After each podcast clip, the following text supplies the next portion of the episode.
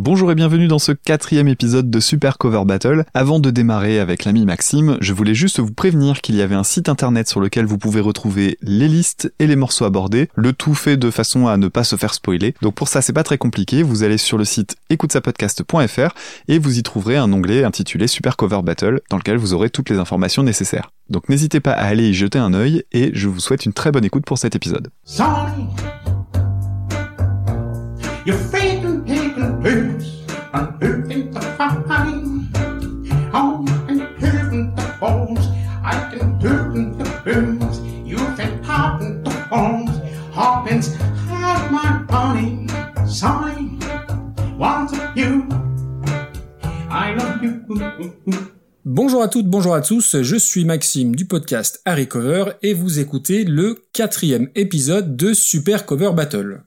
Et pour classer les reprises, il me fallait la crème de la crème, le Roger Federer du podcast musical, le Paul Bocuse de l'analyse mélodique, bref, tout simplement le meilleur podcasteur musique.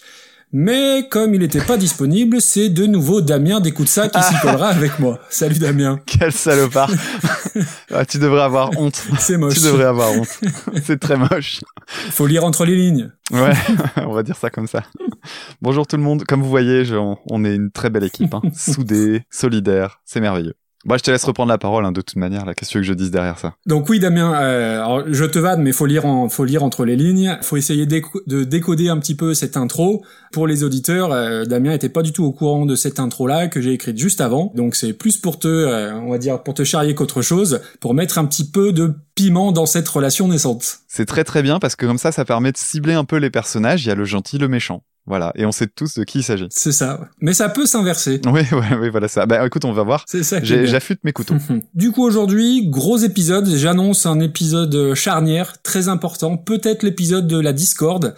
Euh, je pense qu'il y aura du grand chamboulement, que ce soit en haut ou en bas du classement. Je sais pas ce que tu as prévu de ton côté, mais je pense que ça va être un petit peu la ligne verte pour Super Cover Battle. Ah oui, à ce point-là? Ouais. Ok, bah écoute, je suis, je suis curieux moi-même. Tu attises ma curiosité. Il faut absolument que j'écoute ce podcast. Du coup, du coup, est-ce qu'on fait un petit retour sur le classement, sur les règles? Comment tu veux procéder, Damien? On va commencer par les règles. Alors, les règles, elles sont assez simples. Euh, on va classer donc des reprises. Pour ça, on va prendre des critères qui sont euh, plutôt euh, d'ordre subjectif, puisque c'est très difficile de trouver des critères objectifs en musique. Hmm. Mais disons quand même que parmi les critères qui vont nous intéresser, on va avoir l'originalité de la reprise, c'est-à-dire l'éloignement qu'on va avoir avec la version originale. Est-ce que la reprise est meilleure ou non que l'original Et aussi si euh, la reprise a été faite sous de bonnes intentions. Parce qu'il peut y avoir des reprises qui sont euh, purement euh, commerciales et qui sont du coup juste des, des moves de carrière qui sont pas toujours toujours très honnêtes. Donc ça, on va essayer de les, de les shooter quand on peut les shooter, ce sera très très bien. Et ce sera peut-être un peu le cas d'ailleurs aujourd'hui, je crois. Et quant à ces fameux morceaux, pour nous les envoyer, rien de plus facile, il suffit de nous les envoyer par mail, donc une liste de trois morceaux, si possible avec un titre, puisque tout ça, on va le rappeler tout de suite, hein, mais on a éhontément, euh, je sais pas si cet adverbe existe, mais tant pis, repris le concept du, du merveilleux podcast Super Ciné Battle. Donc les règles sont peu ou prou les Vous nous envoyez une liste de trois morceaux avec un titre à nos adresses mail respectives, donc soit harrycoverlepodcast.gmail.com, soit écoute sa podcast.gmail.com. Vous envoyez à votre chroniqueur chouchou, et il faut simplement que le morceau soit paru de manière officielle et qu'il soit dans la mesure du possible disponible sur les sites de streaming les plus populaires Évitez également les covers de morceaux obscurs que personne ne connaît parce que l'intérêt c'est aussi que ça parle à tout le monde. Mm. Voilà, voilà pour les critères. Bon, super. Et euh, on va commencer par remercier bah, tous les auditeurs parce que à date, au moment où on enregistre, on a 171 morceaux à évoquer. Donc ce qui est quand même assez dingue. C'est incroyable. C'est incroyable, clairement.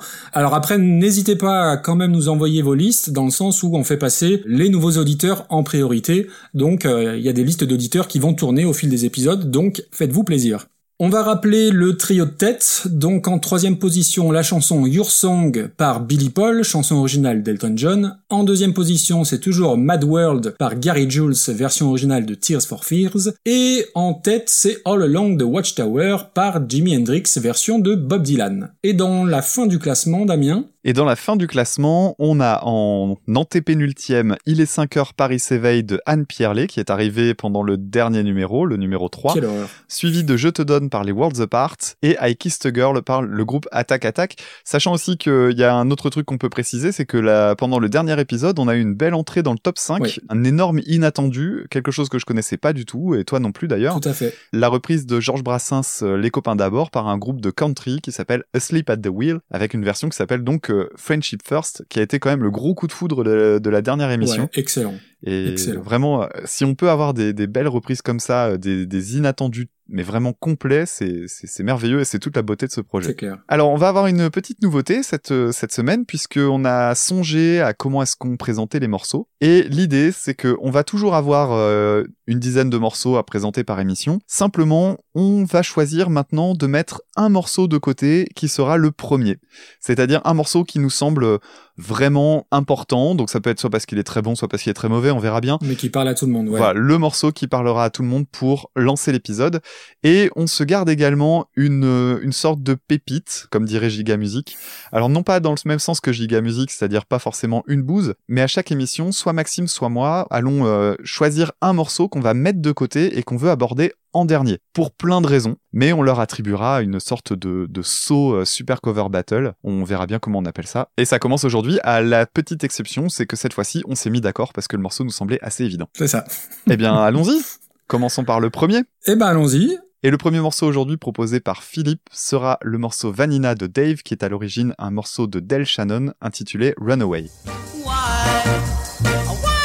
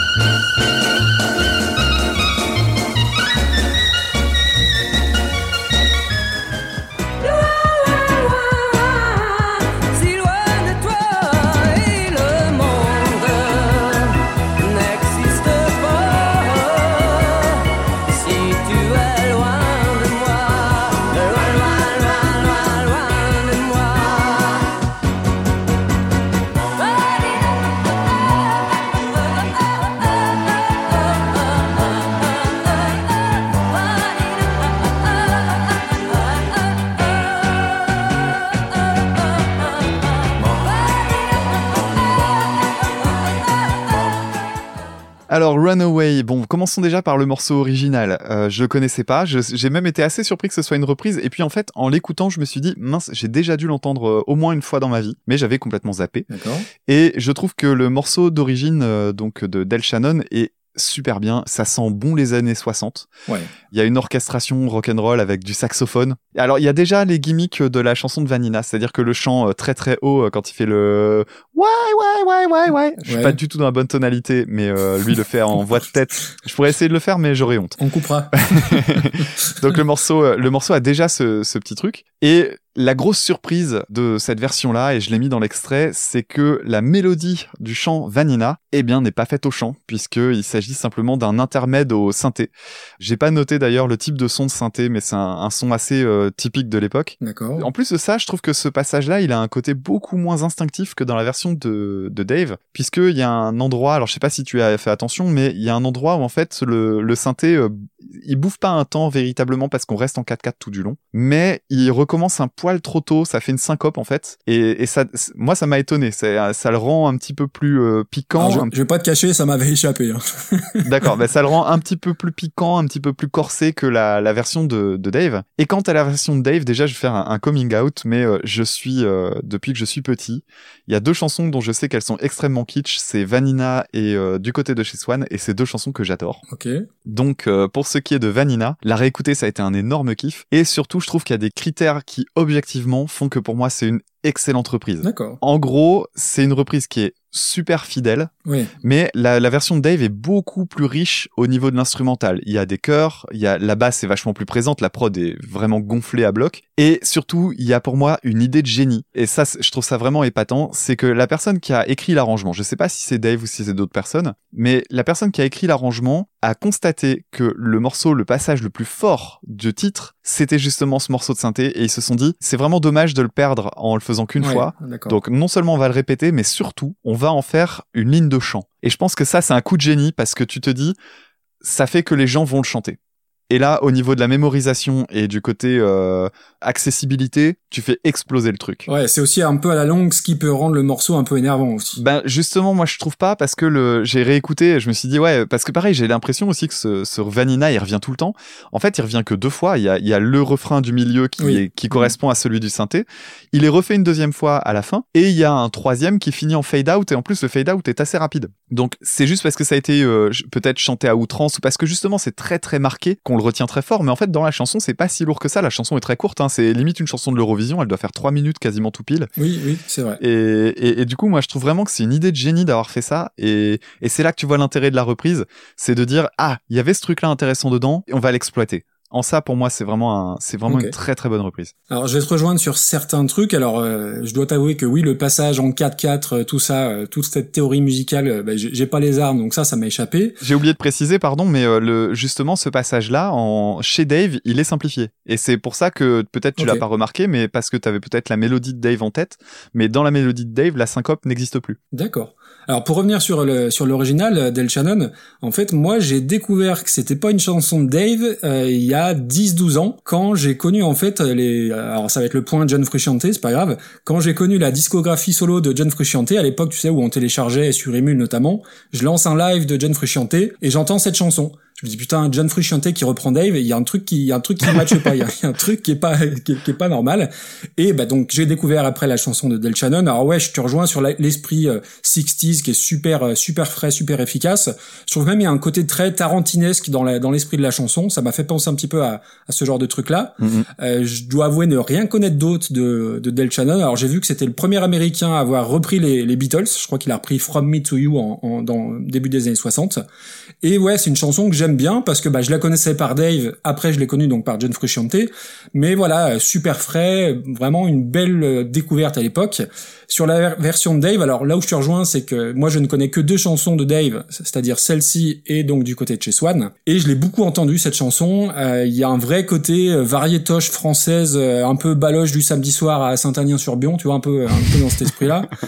Euh, mais après, je dois avouer, et tu vois, on en parlait la dernière fois sur la chanson de Demis Roussos, oui, c'est kitsch, euh, l'orchestration, le chant de Dave euh, est kitsch au possible, mais à la base, c'est une vraie putain de bonne chanson, et du coup, c'est pas du tout, enfin, je trouve que c'est pas du tout honteux, je trouve que l'adaptation, elle est vraiment réussie, et il y a rien de risible, parce que souvent, à cette période-là, quand les Français ou les francophones reprenaient des chansons euh, anglo-saxonnes, un coup sur deux, voire deux coups sur trois, ça tapait quand même franchement à côté. Ah, clairement. Euh, ouais. là, je trouve que ça fonctionne plutôt pas trop mal, même si euh, moi le, le fait que je l'ai beaucoup beaucoup écouté, ça a un peu biaisé ma ma capacité d'analyse, mais je peux pas dire que c'est lourdingue, je peux pas dire que c'est une mauvaise chanson. Après, moi, il y a le côté euh, voix très haut perché qui peut qui peut m'énerver. Euh, mais globalement, je trouve que c'est une bonne adaptation, c'est une bonne reprise. Donc, je trouve qu'il y a rien, c'est tout à fait honorable. Alors maintenant, la question c'est où est-ce qu'on classe ça? Parce que moi, je te cache pas que je la vois méga haut quand même. hein. Ah ouais, ah non. Euh... Ah, et moi, je la vois dans le top 10 euh, sans Ah, problème. ah ouais, non, mais c'est pas possible. Euh, Top 10, attends, tu peux pas, tu peux pas mettre ça au-dessus de... Je t'avais dit que je te, je te l'avais dit en off hein, qu'il y en avait que j'allais, il y en avait une que j'allais pas laisser passer, c'était celle-là. Donc t'es en train de me dire que tu préfères écouter euh, Dave que Changes euh, par Charles Bradley. C'est rigolo que tu parles de celle-là, mais c'était exactement là que je la voyais. Je la vois entre Robbie Williams et Charles Ah mais Bradley. pas du tout, mais ça va pas, Damien. wow, ça commence fort. Euh, écoute, pour moi, euh, Je trouve toi- que rien que pour l'exercice de réécriture, tu vois, il y a, je pense à Charles Bradley. Allez, à la limite, je veux bien la négocier en dessous de Charles Bradley.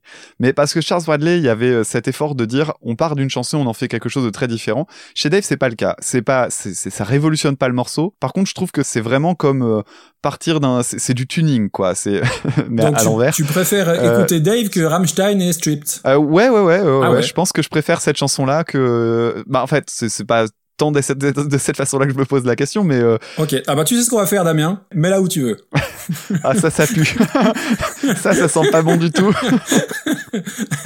Allez, Donc on est en train de faire un contrat tacite pour euh, pour remplacer une prochaine. C'est ça. Ok, d'accord. Eh ben, eh ben, écoute, je suis ravi de dire que Dave Pas entre pour la semaine que prochaine. Dave non, non. entre. Non, pour cet épisode-ci, j'ai bien compris.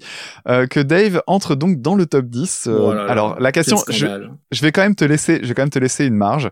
Est-ce que tu la mettrais au-dessus, même si je connais la réponse, au-dessus ou en dessous de Charles Bradley Ah non, c'est en dessous de Charles Bradley, c'est non négociable, quoi. Enfin, entre Charles Bradley et Guns N' Roses, ok, au-dessus de Charles Bradley, c'est une arnaque. J'adore voir Dave au-dessus de Guns N' Roses. Ouais, c'est ça.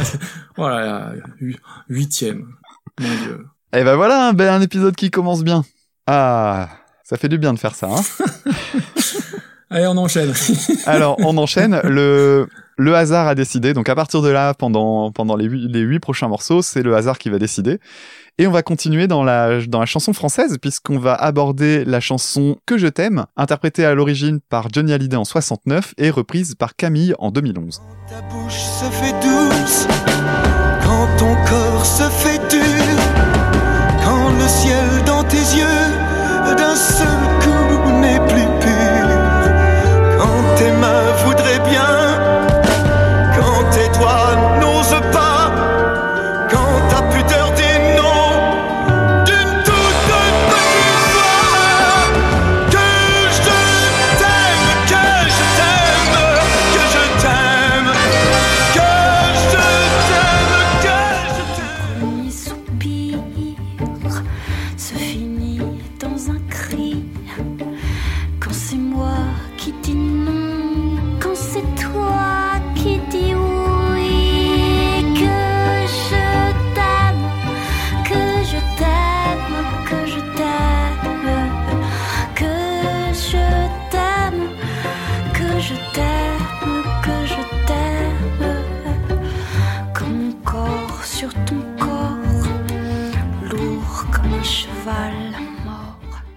Alors, que je t'aime de Johnny, euh, ah, déjà c'est un gros gros morceau et je peux pas parler de ce morceau-là sans parler un petit peu de mon rapport avec Johnny Hallyday. Je déteste Johnny Hallyday. Alors, je déteste pas ses chansons, je déteste en fait euh, Le monsieur qui paye pas ses impôts Mhm. l'image, le symbole qui, qui représente lui-même. Qu'est-ce que tu as dit? Pardon, j'ai pas entendu. Le monsieur qui paye pas ses impôts. Ah, je vais y venir. En fait, ce qui, ces chansons en soi, euh, il y en a certaines que j'aime bien, mais je déteste donc le, le symbole qu'il représente lui-même. Je déteste les valeurs qu'il a pu véhiculer.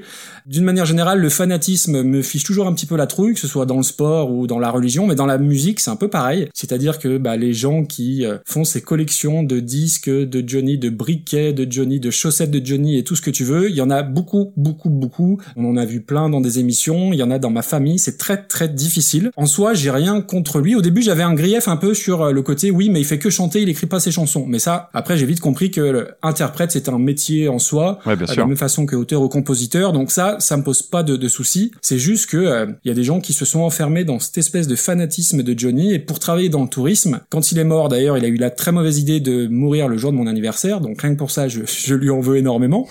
Il y a des circuits touristiques qui se font à Saint-Barth pour aller en pèlerinage sur la tombe de Johnny. Donc ça donne un peu une idée de, du, du niveau de fanatisme un peu aveugle. Et moi, quand j'écoute Johnny, je ne vois que ça, que euh, sa posture avec euh, ses fringues à dire, ouais. avec euh, le regard noir, genre je fais du et j'ai beaucoup beaucoup de mal. Et les chiens loups? Ouais, et, les- et le, le tatouage de chien loup ou de ski, c'est terrifiant. Donc ça, c'est une première chose. Après, il est mort le jour de mon anniversaire. Bichette, il est mort aussi le, le même jour que Jean d'Ormesson, et Jean d'Ormesson, on l'oublie un petit peu, Mhm. au passage.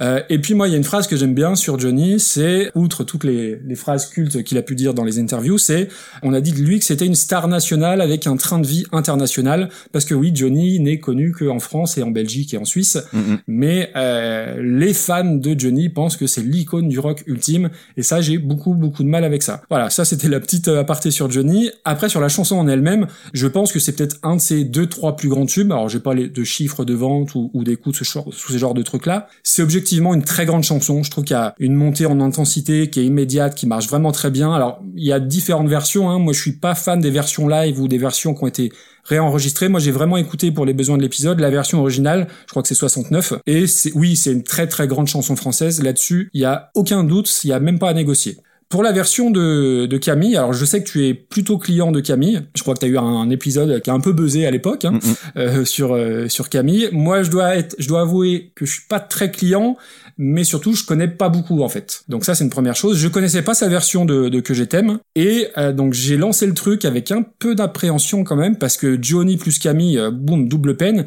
Et en fait, bah, j'ai beaucoup aimé. Ah, Euh, j'ai trouvé ça très aéré. Alors il y a un truc particulier que j'aime sur le chant et toi c'est le genre de truc euh, qui doit t'horripiler si j'en crois nos échanges sur les no- notre façon de monter les épisodes, c'est que quand elle chante, on entend les fins de mots. Tu vois quand par exemple euh, quand l'ombre et la lumière, le R à la fin, on l'entend vachement avec le tout début de la respiration, et je trouve que ça apporte beaucoup de charme, beaucoup de cachet au morceau, et elle le fait suffisamment, mais pas trop pour que ça devienne un petit peu énervant. Tu vois ce que je veux dire? Oui, oui. voilà sur ce côté euh, du bout des lèvres, du bout des mots, je trouve que voilà ça participe vraiment à l'ambiance super charnelle de, de, de son interprétation. Euh, Il y a un côté voilà très nature, très doux, là où la version originale va être quand même finalement assez assez violente quelque part. Mhm. Les violons c'est sublime, je trouve ça très intelligent. Alors il y a un petit bémol, c'est les dou dou dou dou dou faits à la bouche sur le refrain. Globalement, je suis je suis pas fan quand on imite des instruments à la bouche, mais ça m'a pas empêché d'apprécier le morceau. Vraiment, ça a été une vraie vraie bonne surprise. D'autant plus que je pensais que j'allais me planter complètement avec euh, cette chanson-là. J'ai trouvé ça super sensuel. Enfin, vraiment, euh, il y a juste ce petit bémol-là sur le tout doudou, mais c'est vraiment c'est vraiment chipoté.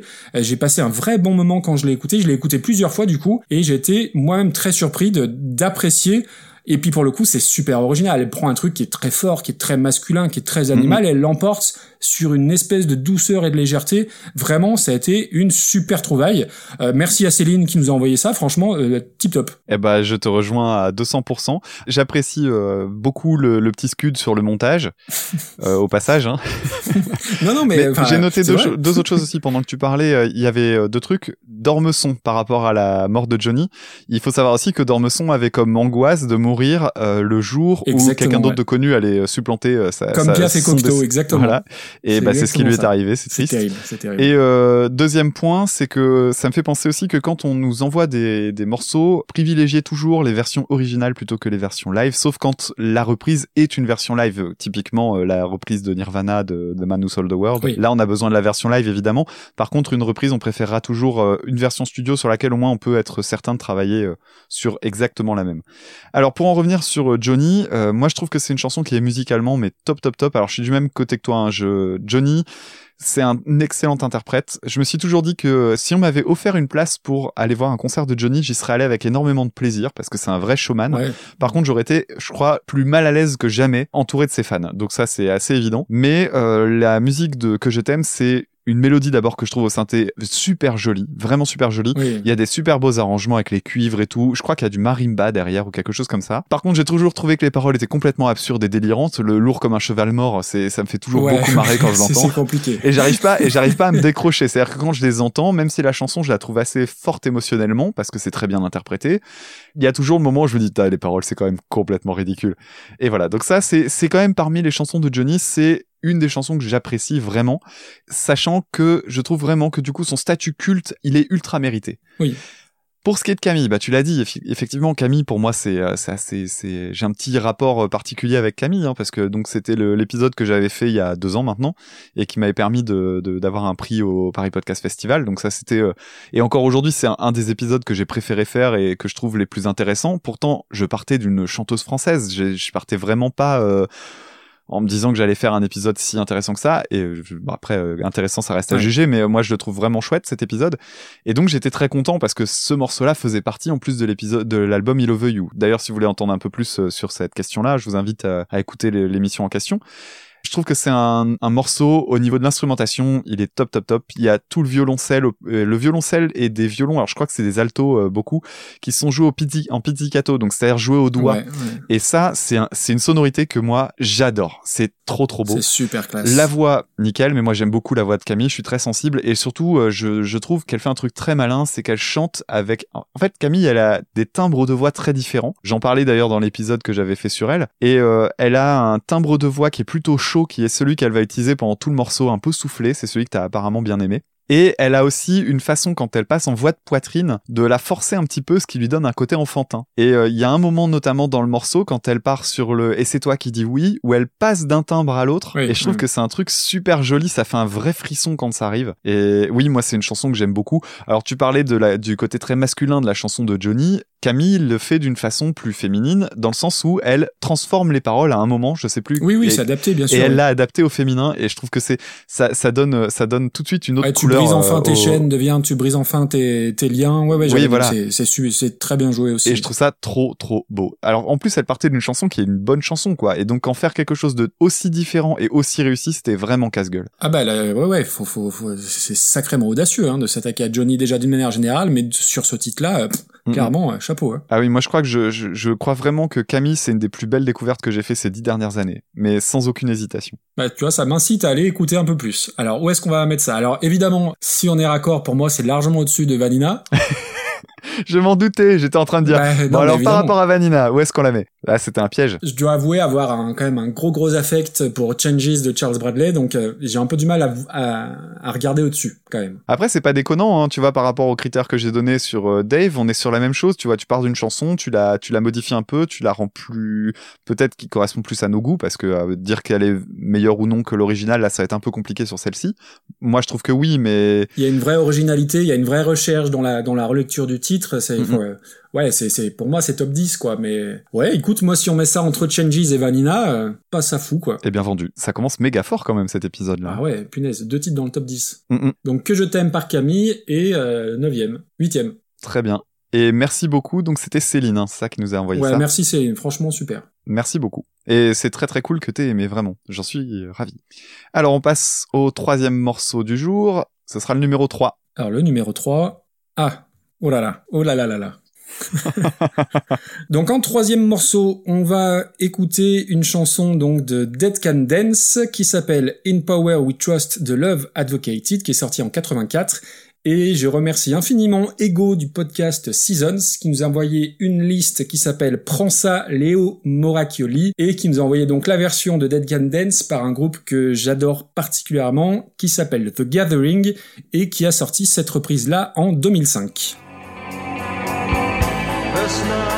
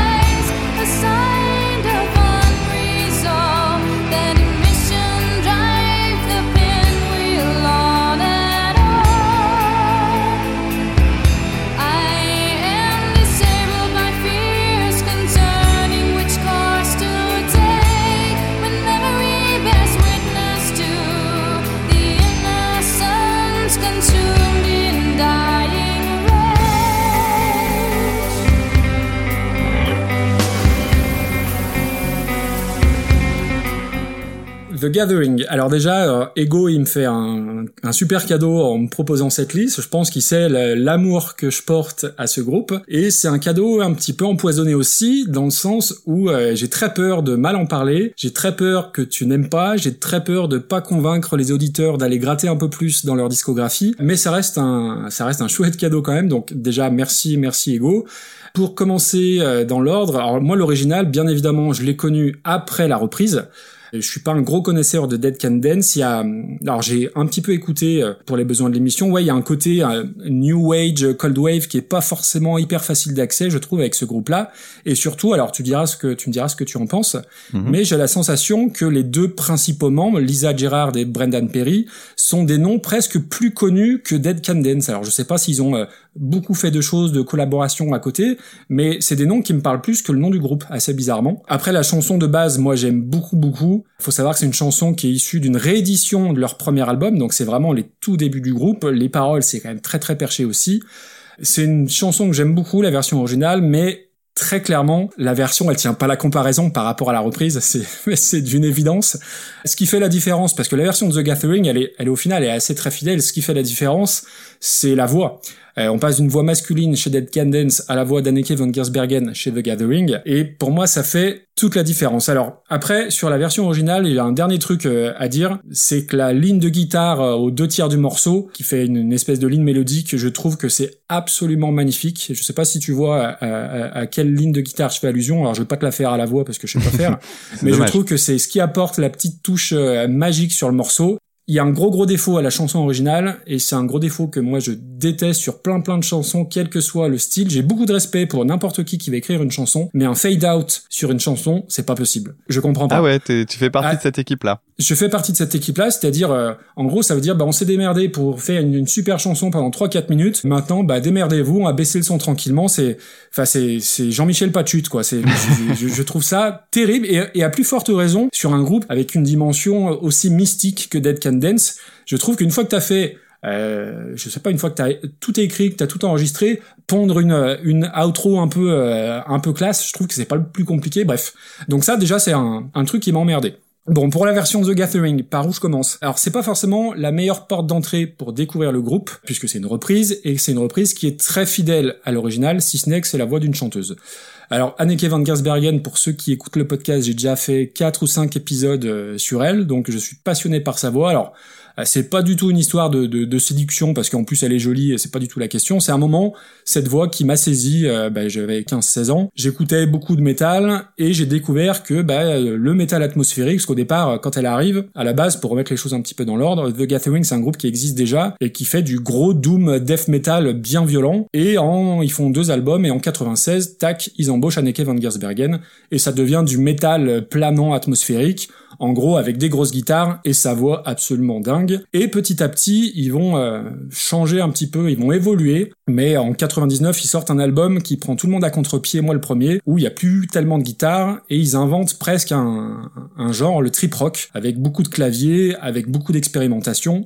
Et euh, quand j'ai acheté ce disque-là, je l'ai écouté, moi qui étais habitué aux grosses guitares avec la voix d'Anneke derrière, et je me suis dit, c'est pas possible, je vais rendre, je vais rendre ce disque, c'est inécoutable. Et j'ai un pote qui m'a dit, mais si, prends le temps, écoute-le, écoute-le. Et aujourd'hui, euh, 20 ans plus tard, c'est un disque, où il se passe pas une semaine sans que je l'écoute, qui est dans mon top 3, tous artistes confondus, euh, de mes disques préférés. Et c'est ce disque-là, qui s'appelle How to Measure a Planet en 99, qui m'a amené vers OK Computer, qui m'a amené vers Massive Attack, qui m'a amené vers Portichet. J'ai fait un petit peu le chemin inverse.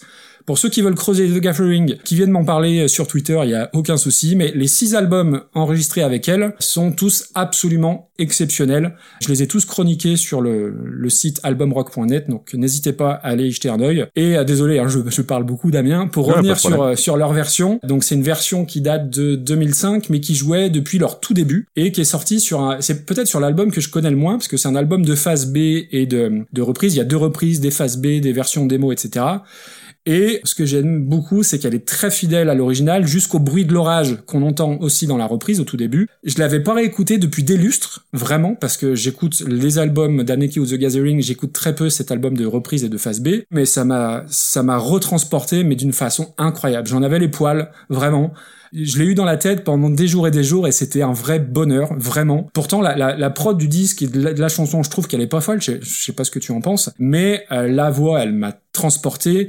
La même ligne de guitare mélodique aux deux tiers, bah, c'est, ça m'a encore plus mis les poils. Il y a une ligne de basse qui est bien plus ronde aussi que dans la version originale. Et surtout, il n'y a pas de fade out. Surtout, ils ont eu le bon goût de finir ça bien. Et, alors, mon avis est un peu biaisé parce que je l'ai connu avant l'original, mais ça fait des parties des reprises sublimées et très largement supérieures à l'original. D'accord. bah, Voilà, j'ai fini.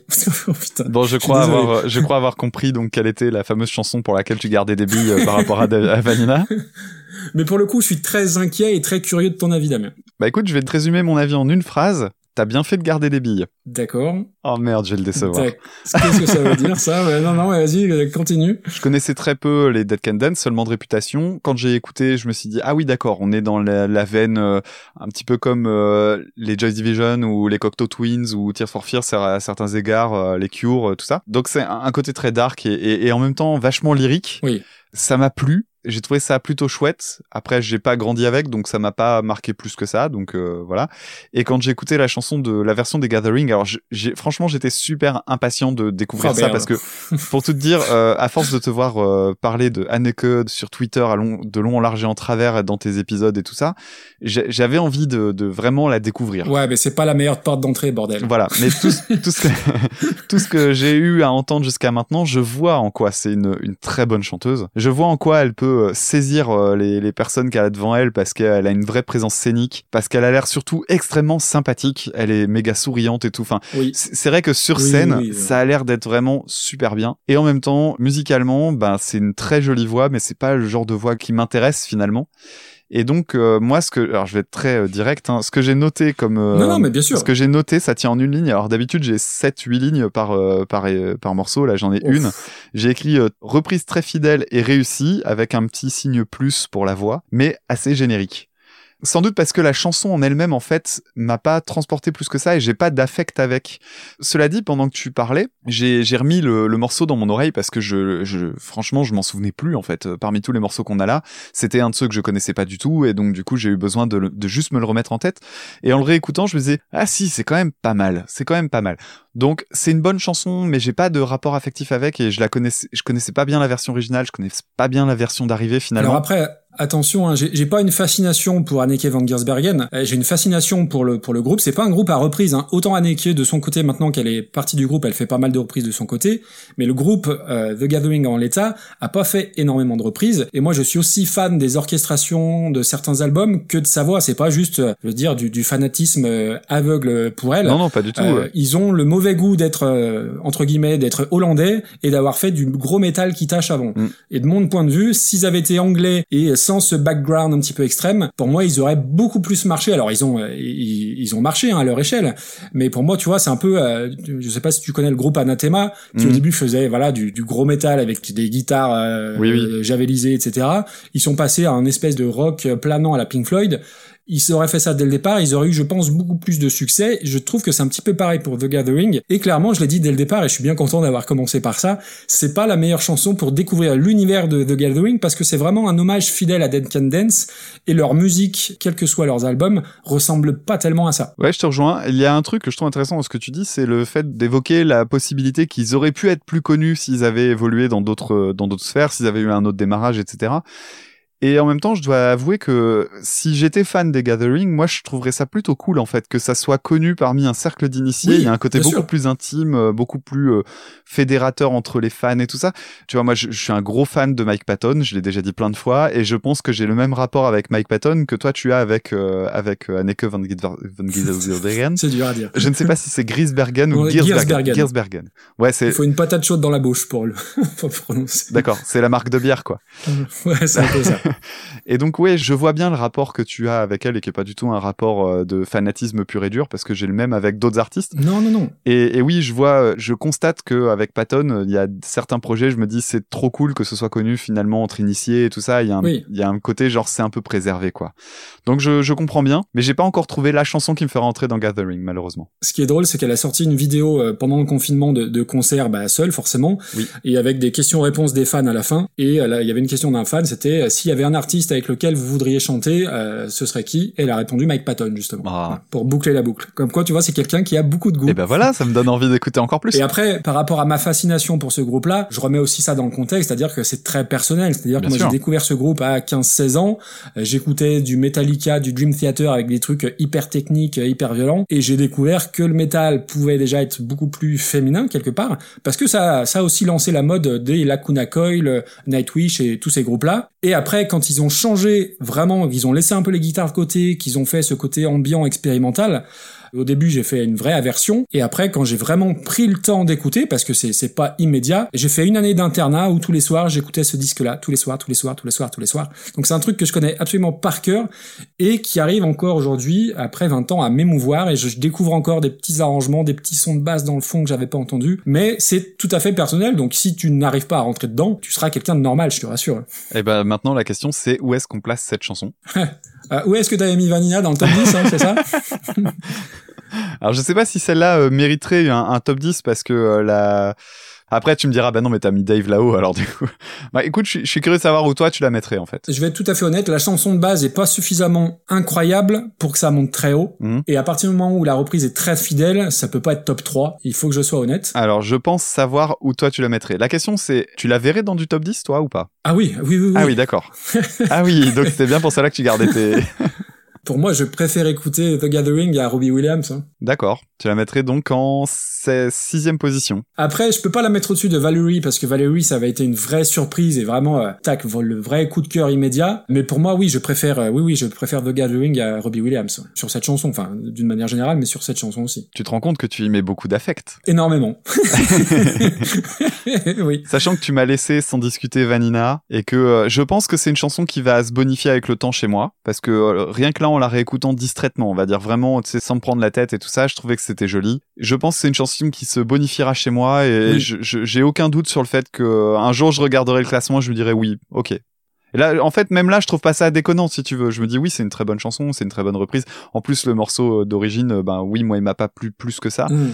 Mais je pense que c'est, ça fait partie de ces morceaux qui peuvent mettre un petit peu de temps pour s'installer, donc euh, je te fais confiance. Mais oui, oui, j'y mets de l'affect et d'ailleurs, bah, ceux qui me suivent sur Twitter, oui, c'est, c'est, j'ai deux marottes, c'est euh, Anneke van Giersbergen et John Frusciante. Alors, je rassure tout le monde, j'écoute d'autres choses que ça, mais elle, enfin, ce, ce groupe-là, pour le coup, euh, par rapport à ouais, à, à mon éducation à la musique, c'est vraiment un truc de particulier. Et je, euh, si vous souhaitez creuser, vraiment, alors n'hésitez pas à venir vers moi parce qu'il y a, il y a un parcours initiatique presque, je dirais. Eh bien, on continue, du Donc, coup. sixième. donc, elle est placée en sixième position, effectivement. Et C'est bon ça, parfait. Merci Ego. Continuons donc euh, avec un autre morceau. Le euh, hasard a choisi le neuvième. Et purée, on tape encore dans du culte quand même, puisqu'on va s'intéresser à la chanson What a Wonderful World, Ah oui. à l'origine par euh, Louis Hmm. Armstrong en 68, reprise par Joey Ramone en 2002.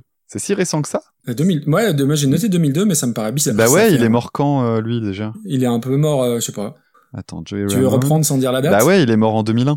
Ouais. C'est, ça me semble Ah oui, ça va être vachement... compliqué. attends, attends. Après, elle peut être sortie euh, après sa mort. Hein, euh.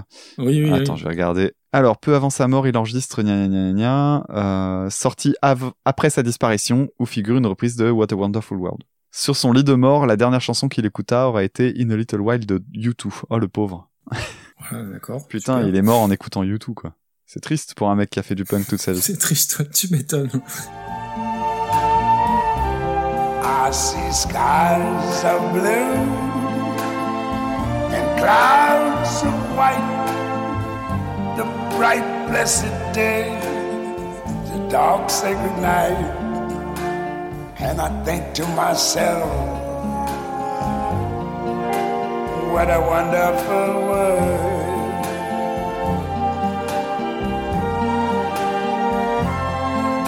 The colors of the rainbow so pretty in the sky. I see Skies blue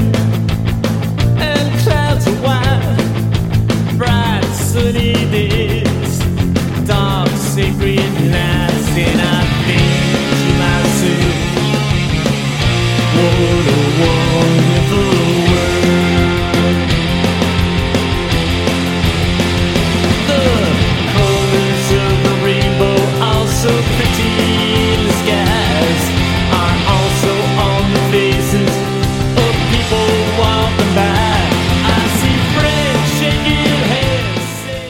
Que dire qui n'a pas déjà été dit au sujet de la chanson de Louis Armstrong Louis Armstrong qui, rappelons-le, était euh, donc euh, le premier trompettiste euh, à être allé sur la Lune sur en la vélo. Oh putain. En ouais, allant en vélo. Et le fleur en même temps. Et, donc ouais, c'est une chanson, c'est une chanson culte de chez cultissime. Euh, là vraiment, il n'y a pas grand chose à dire. Hein. C'est, je pense que dans si un jour on devait faire un, un classement des chansons les plus cultes de l'histoire de la musique, celle-là, elle serait vraiment en très très très bonne place Ah oui. et ce serait pas volé du tout. C'est je crois, un des instrus les plus apaisants que je connaisse. Et surtout, il y a un deuxième truc que j'aime beaucoup dans la version de Louis Armstrong, c'est le fait que sa voix, on entend le sourire. Exactement. Alors ça, c'est un truc que j'ai expliqué euh, un jour quand je faisais de la chorale avec mes élèves. On leur faisait chanter donc euh, la tendresse de Bourville, et quand on leur a fait chanter la tendresse, on leur disait euh, écoutez bien parce qu'il y a quand même un endroit où on sent que Bourville sourit au moment où il chante cette phrase. Et c'est vrai que c'est ultra évident en fait quand on entend le passage en question. Et What a Wonderful World, ça m'a laissé la même impression. T'as l'impression que le mec, il a les yeux fermés, il a le, le sourire jusqu'aux oreilles, et ça se sent tellement fort que ça ne peut être que communicatif. C'est pas une chanson que j'écoute pour mon plaisir, par contre, quand elle est en route, je me vois pas dire, oh, allez, vas-y, zap, c'est bon, on connaît, on connaît, quoi. Hmm. C'est un, c'est un morceau incontournable. Alors, la reprise de Joey Ramone, c'est un morceau qui est sorti en 2002, sachant que Joey Ramone est mort en 2001. Alors déjà, ça commence par une reprise éhontée du riff euh, de Pretty Vacant, qui est une des chansons des Sex Pistols. Exactement. C'est vraiment la, la même chose, bien. mais je pense que c'est un truc méga classique, hein, donc euh, voilà. Mais moi, ça m'a sauté aux oreilles, C'est du punk, hein. et euh, c'est un titre euh, qui m'évoque directement Groland, Oh, bah parce ouais, que le, Oh, mais parce que la, la, la- le refrain de, enfin le générique de Groland, c'est une version punk euh, de aussi euh, un peu dans le même esprit, ça y ressemble super Ah, fort. c'est ce que je me suis noté, c'est hallucinant. Voilà. Et, mais c'est c'est une vraie chanson feel good et euh, c'est je trouve une très bonne adaptation au code du punk. Il y a notamment une jolie outro, mais il y a un gros bémol pour moi, c'est la partie du milieu en fait. Ah oui. Le, le bémol avec le break, le break Le qui pont. revient sur du punk ultra classique en mode. Alors j'ai noté, alors j'ai écrit chant plat, quinte, donc les accords de quinte, alors que dans le reste du morceau il y a d'autres accords un petit peu plus riches, un petit peu plus intéressants, et poum tchak. Parce que c'est vraiment ça quoi. On retombe sur un endroit où ça devient un truc très Ouais. basique et presque bas du front, et je trouve que ça jure alors que la chanson, elle avait réussi à avoir une, un esprit punk avec un chanteur qui quand même incarne une énorme partie de l'histoire du punk et en même temps, bah, ils- quand ils arrivent dans, en plein milieu, ils retombent dans un truc un peu euh, basique. Et je trouve ça dommage de de- d'avoir ce moment-là. Et clairement, c'est le moment où je me suis Ouais. dit, merde, mais elle est longue cette chanson. Alors que quand je l'ai repassée la deuxième fois, je me suis dit, mais t'as été dur sur ton écoute euh, la première fois avec tes notes là, elle est vachement. Et puis non, je suis retombé sur le pont et je me suis dit, bah non, non, non, le, le pont est trop long, il est Mm. et il me fait sortir du morceau, c'est un peu dommage. Juste euh, pour t'expliquer un peu moi le, le contexte d'écoute pour l'original. Alors c'est une chanson que je connaissais, hein, l'original de Louis Armstrong.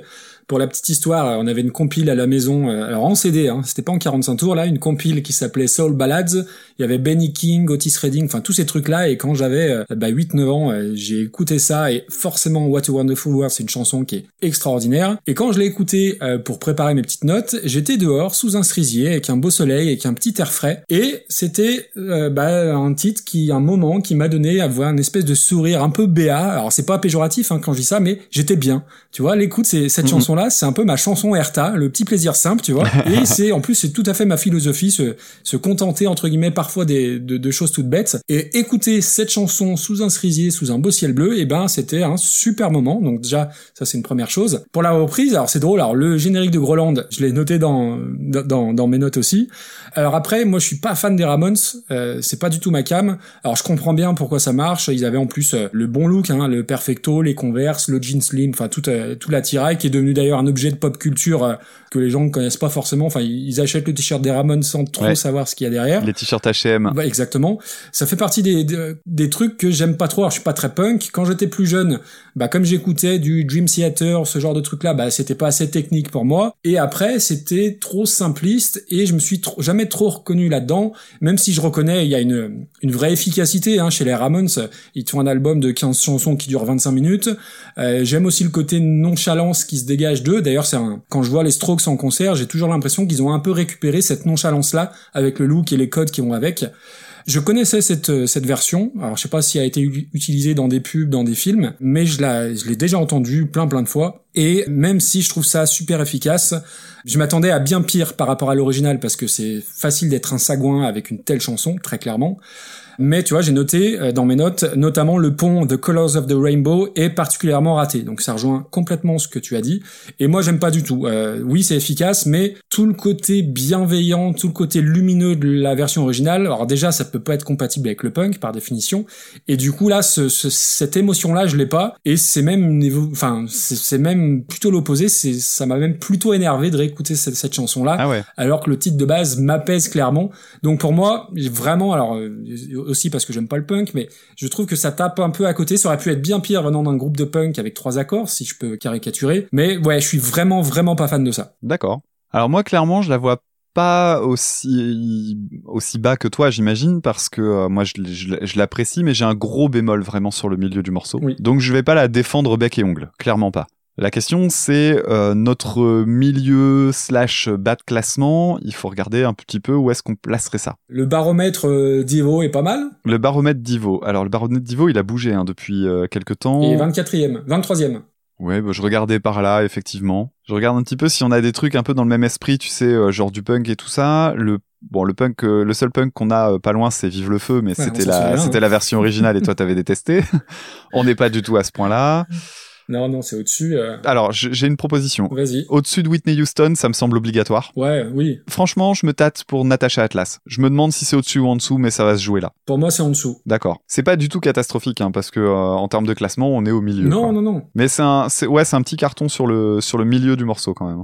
Eh bien, très bien. Donc, euh, What a Wonderful World par euh, Joey Ramone étant 22e. 22e position et on remercie Camille. Merci Camille. Alors, le hasard a tiré la chanson suivante. On va parler maintenant de In the Heat of the Night, à l'origine Ah. par Sandra et repris par To Die For en 1989, titre original de 1985.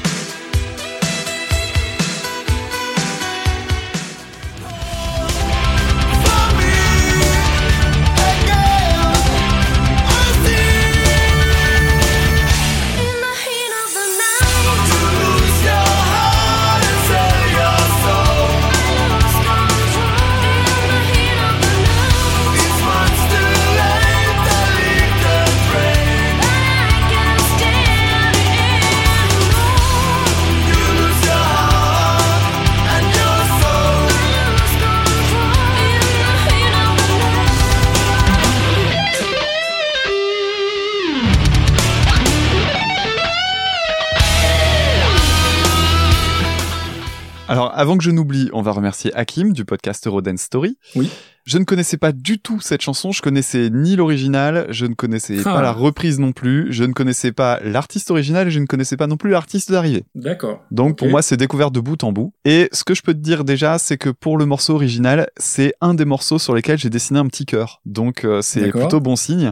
Alors en fait, c'est une chanson que j'ai trouvée bof au début. Et en fait, elle, elle s'est installée au fur et à mesure, quoi. C'est-à-dire que la première écoute, je fais moi, moi, moi.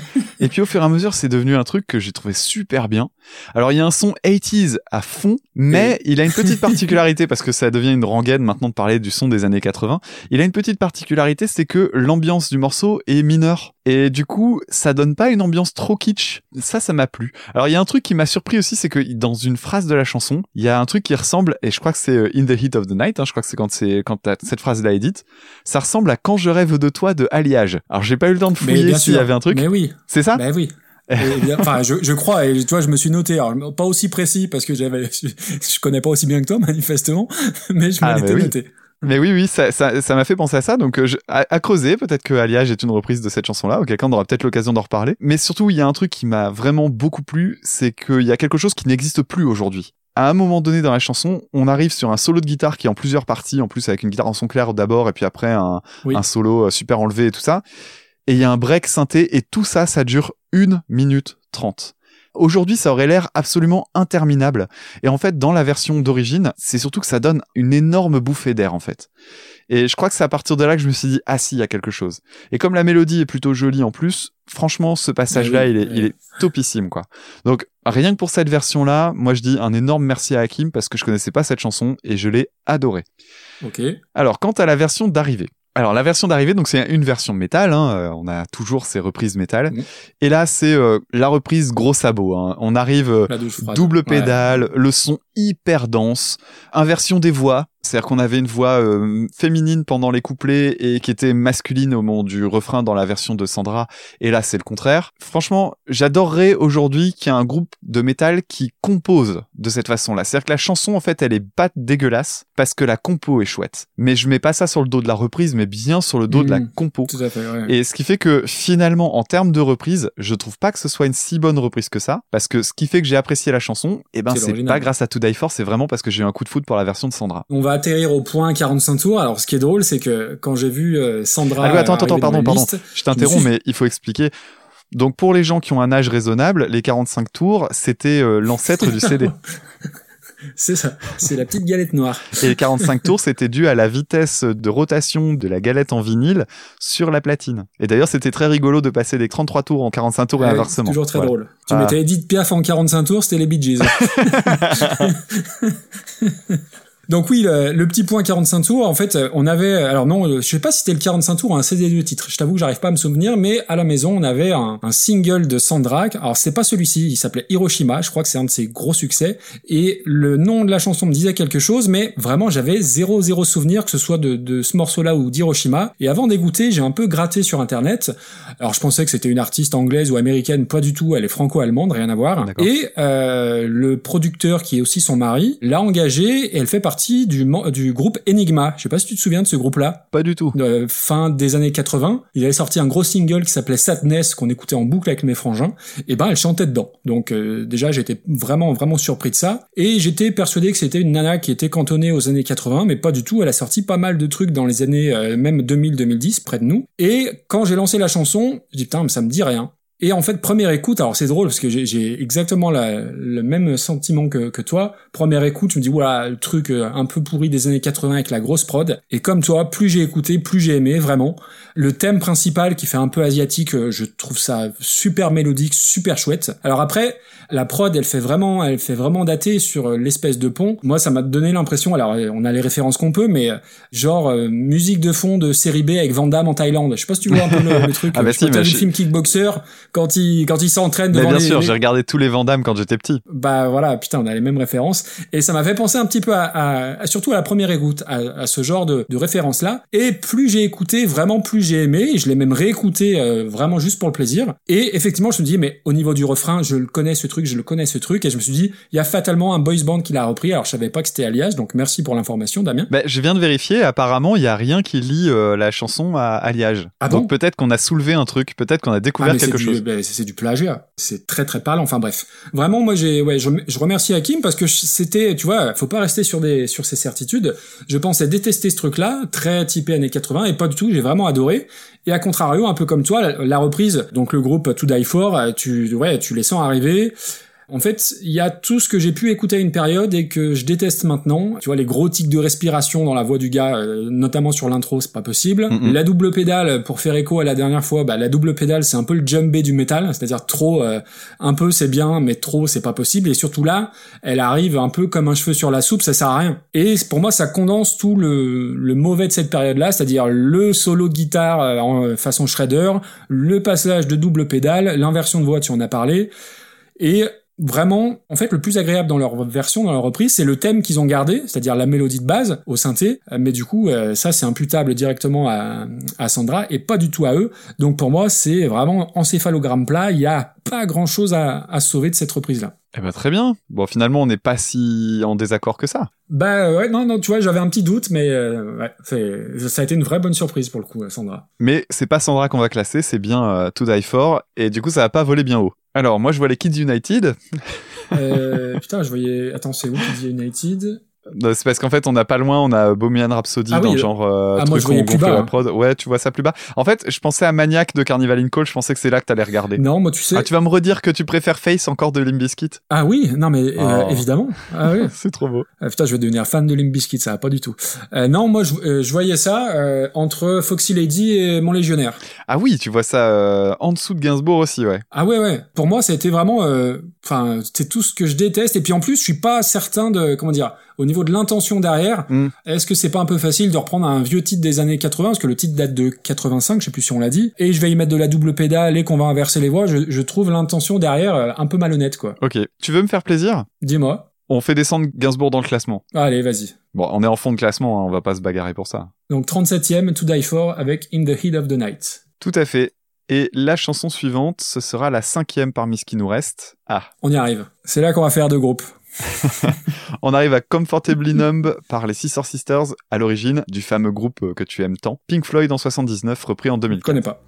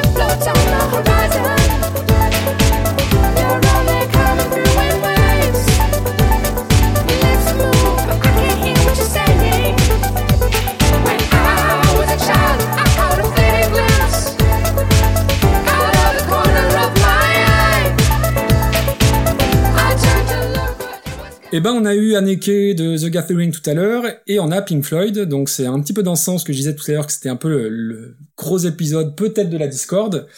Alors, si vous écoutez le podcast, euh, vous savez qu'il y a deux teams, la team Pink Floyd et la team qui a pas de goût, donc moi je suis team Pink Floyd, c'est un de mes groupes fétiches.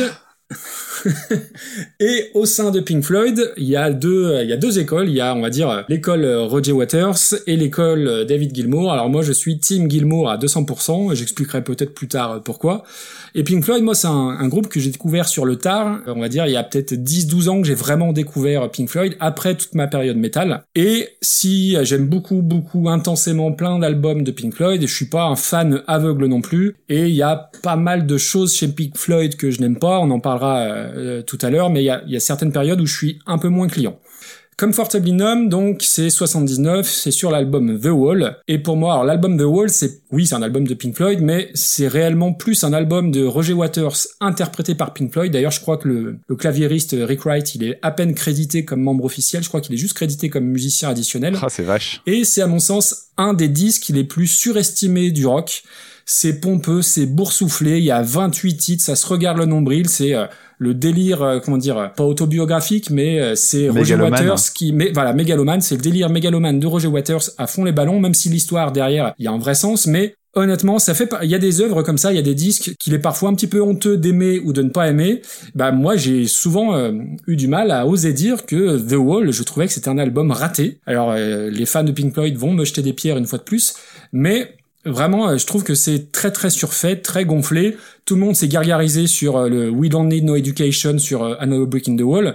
Sauf que ces propos-là sur l'école, l'éducation, bah Supertramp euh, les avait tenus 5-6 ans auparavant. Avec la chanson School. avec la super chanson School merveille. que j'adore et qui est largement meilleure, Ah qui est une merveille que ce soit mélodiquement ou au niveau des paroles. La meilleure du groupe. Après sur les, je suis d'accord avec toi. Après sur les 28 titres de l'album, sur de The Wall, j'en sauve quand même quelques-uns. Je sauve en gros In the Flesh, je sauve Another Brick in the Wall quand même, je sauve Hey You et je sauve Comfortably Numb, qui est comme de par hasard, plus l'œuvre de David Gilmour sur le plan musical. C'était une chanson qui était destinée à son album solo à la base. Et euh, ça fait partie voilà des, des chansons qu'il a rajoutées à l'album, où ensuite Roger Waters a mis ses, a mis ses paroles. Alors, j'aime pas tout dans cette chanson, j'aime pas les couplets. Premier couplet que je crois que c'est le... et notamment la voix de Roger Waters, je suis pas fan. Mais après, il y a un truc qui se passe, et souvent les, les fans de musique de, de Pink Floyd considèrent que le solo de guitare de Comfortably Numb, c'est le plus beau solo de l'histoire de Pink Floyd, on va dire ça comme ça. Ah ouais? Et plein de fois, je dis pour faire genre, je suis pas comme tout le monde, mais pas du tout, pas du tout. Et en fait, évidemment, oui, c'est le plus beau solo de guitare de, de la planète. Je, Quoi? il est absolument dingue ce morceau. Ah merde. Euh, ce solo, de- ce solo de guitare, je conseille à tout le monde la version euh, sur Pulse, le live de Pink Floyd, où le, le solo fait 4 minutes. Et je trouve qu'il a un, David Gilmour a un, un phrasé à la guitare, un feeling absolument dingue. Voilà pour la version originale. Du coup, pour la reprise, je l'avais entendu évidemment. C'est une chanson qui a, alors, a fait le buzz, c'est pas, c'est pas le terme, mais qui a pas mal tourné en radio.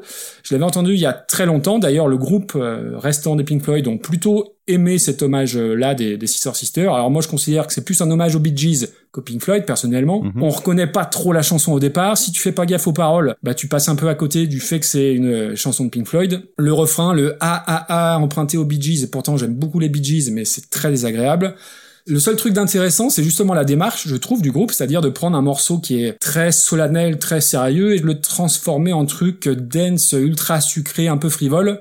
C'est très ambitieux, mais pour moi, c'est un peu raté vu le matériel de base qu'on a. Tu vois, pour faire un parallèle, euh, je fais souvent des, références au film, c'est comme si tu prends Robert De Niro et que tu le fais jouer dans un film de Fabien Antoniente, quoi. T'as un matériel de base qui est extraordinaire, musicalement, mais euh, le, le résultat, c'est pour moi, c'est vraiment une torture d'écou- d'écouter ça. Sachant que De Niro a fait notamment un film dans lequel il met un doigt dans le cul de Zac Efron. Euh, alors je l'ai pas vu. Alors après, euh, De Niro a fait des nanars, mais il a pas tourné avec Conteniente encore. pas que je sache. Dans Camping 5, peut-être, je sais pas. Peut-être, peut-être. Après, je sais que tu vas pas être du tout d'accord avec beaucoup de choses que j'ai dit. Alors euh, après sur la version, parce que c'est plutôt la, la reprise qu'on juge, je suis trop fan de Gilmour et de sa partie de guitare.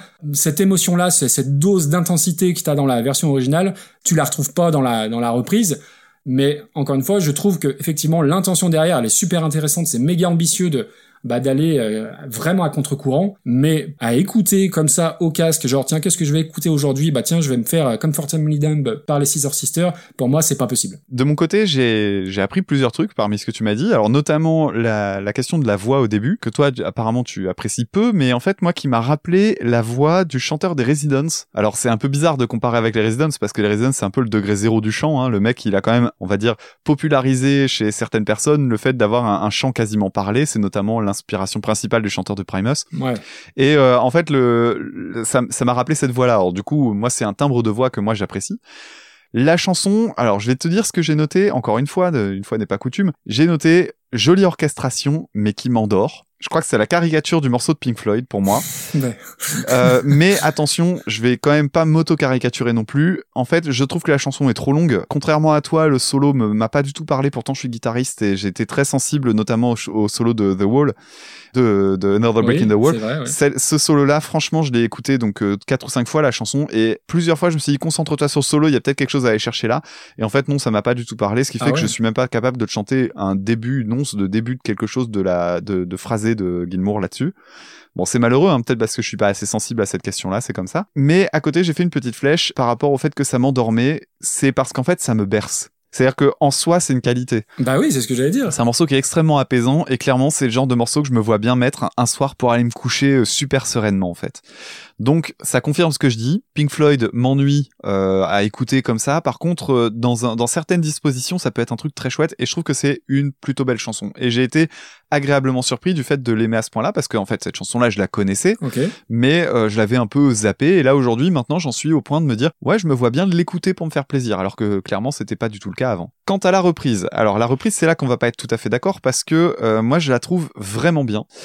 Effectivement, j'avais noté tout comme toi, euh, mix, euh, ça fait penser aux, aux Bee Gees, à ceci près que moi je les mixe, euh, je, je vois ça comme un mix entre les Bee Gees et Gossip. Il y a la même ambiance un petit peu disco, Ouais, voilà, avec cette basse qui rebondit là, tung ding Mm. ding ding C'est vrai. qui fait des grosses octaves comme ça. Donc moi j'ai mis un, un gros cœur pour le refrain que je trouvais proche d'un d'un mélange entre ce que fait euh, Metronomy par exemple, qui est euh, un des groupes de, de pop sucré euh, qui est vraiment au-dessus du lot à mon sens, et aussi un groupe dont on parle jamais parce qu'il est pas très connu, pour lequel on avait consacré un épisode avec Tom, c'était le deuxième épisode je crois de d'écoute ça, qui est le groupe Bird and the Bee, qui est un groupe qui euh, fait de la pop mais avec des grosses influences de jazz, vraiment de façon très diffuse, c'est-à-dire qu'à un moment donné t'entends un accord qui clairement frotte et là, tu dis, ouh, on est dans du jazz, c'est pas juste de la pop, mais globalement, c'est une structure de pop.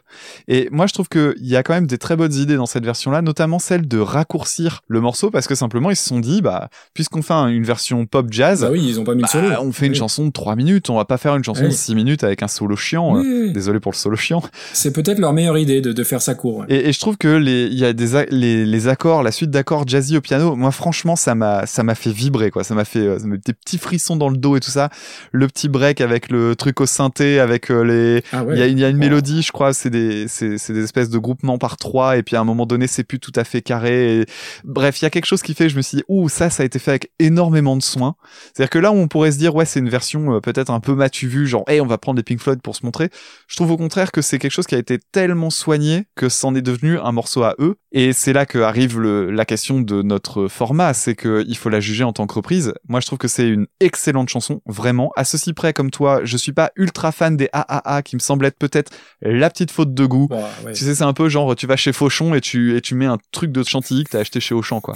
C'est, C'est le faux, petit ouais, truc où tu te dis, ah, là, ça coince un peu. Mais sinon, je trouve que c'est une très bonne chanson. Après, en tant que reprise, je trouve qu'elle a quand même au moins une énorme qualité, c'est celle de l'audace. Oui, oui, c'est très audacieux. Là-dessus, euh, on peut pas le nier. Et voilà. Et dans cette audace-là, en plus, elle se plante pas du tout, quoi.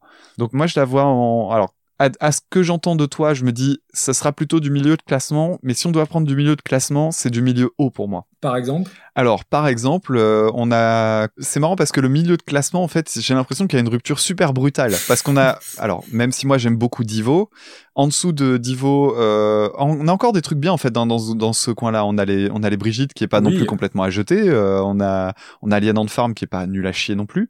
Mais moi, je vois cette version-là, je la vois au-dessus de tout ça parce Ah qu'elle a, ouais, je trouve, une audace euh, musicale plus forte. Je vois Joey Ramone qu'on vient de mettre à cet endroit-là. Je me dis c'est quand même au-dessus de la version punk bas du front. Euh, Et par contre, je la vois se rapprocher de Starlight par 633. ouais, ça peut pas aller beaucoup beaucoup plus haut. Après, moi, le seul, comme je te dis, hein, le seul truc que je retiens, c'est effectivement l'audace de, de reprendre les Pink Floyd parce que c'est toujours super casse-gueule, surtout quand t'as un groupe de, de pop comme ça. Mhm. Ouais, ça peut pas aller au-dessus. Mais hein. pareil, par rapport à la pop, c'est un truc que j'aime beaucoup découvrir, c'est la pop dans laquelle on fout des accords de jazz. Parce que c'est con, la pop c'est pas quelque chose qui me plaît parce que je trouve qu'on a tout déjà entendu 300 fois, ben parce que simplement on se base sur des cadences ultra basiques et après euh, vas-y qu'on déroule le fil. Et le fait de juste mettre des accords nuancés dedans, je trouve que souvent ça sublime un peu le truc et je trouve que rien que pour cet exercice-là, j'ai envie de le mettre un petit peu plus en avant. Parce que c'est, tu vois, c'est con, mais la radio pourrait passer de ce genre de truc sans aucun problème et je sais pas pourquoi on le fait pas. Ou alors, bien que ce morceau-là apparemment ait eu du succès, moi j'en sais rien. Ouais, si, il est passé en, en, en radio. Bah, je serais content d'en voir d'autres des comme ça en fait, si tu veux. Bref, si je devais le situer, je le mettrais juste au-dessus de Starlight parce que Starlight c'est une version métal et que c'est peut-être un petit peu moins original. Ouais, ouais, écoute, euh, c'est pas, pas scandaleux non plus de le, de le mettre là. Après, de toute façon, euh, c'est pas Pink Floyd qu'on juge. Hein. Si on jugeait Pink Floyd, ce serait bien, bien plus haut, bien évidemment. Mhm. si tu le dis. Après, ce qui est très bizarre avec cette chanson-là des Pink Floyd, c'est que c'est pas du tout parmi mes chansons préférées, mais je trouve que la partie de guitare de Gilmour, elle rattrape tout le reste, quoi. Quand j'écoute, enfin d'ailleurs, j'écoute pas l'album The Wall, autant il y a des, beaucoup d'albums que j'écoute d'une traite, principalement d'ailleurs, autant euh, là, euh, de celui-ci, je zappe les trois quarts des morceaux et j'arrive vite à Comfortably Numb. ouais. Je réécouterai ça avec ça en tête et peut-être que euh, ça se bonifiera, on verra. Donc 20ème, les Sister Sisters. Et à qui on devait cette proposition d'ailleurs? Eh ben, on devait ça à Franck. Alors, c'est une chanson qui est revenue plusieurs fois, je crois, mais c'est Franck qui nous l'a soumise en premier. ouais. Merci Franck. Eh bien, on va continuer avec le tirage au sort qui a déterminé. On parlait tout à l'heure de ta chanteuse préférée. On va aller regarder du côté de mon chanteur préféré, puisqu'on va parler de I Started Ah, a Joke par les. Bee Gees, dont on vient de parler. En plus, c'est rigolo que le hasard fasse si bien les choses. En 68, repris par Face No More en 1995. I started to cry, which started the whole world laughing. Oh, if I'd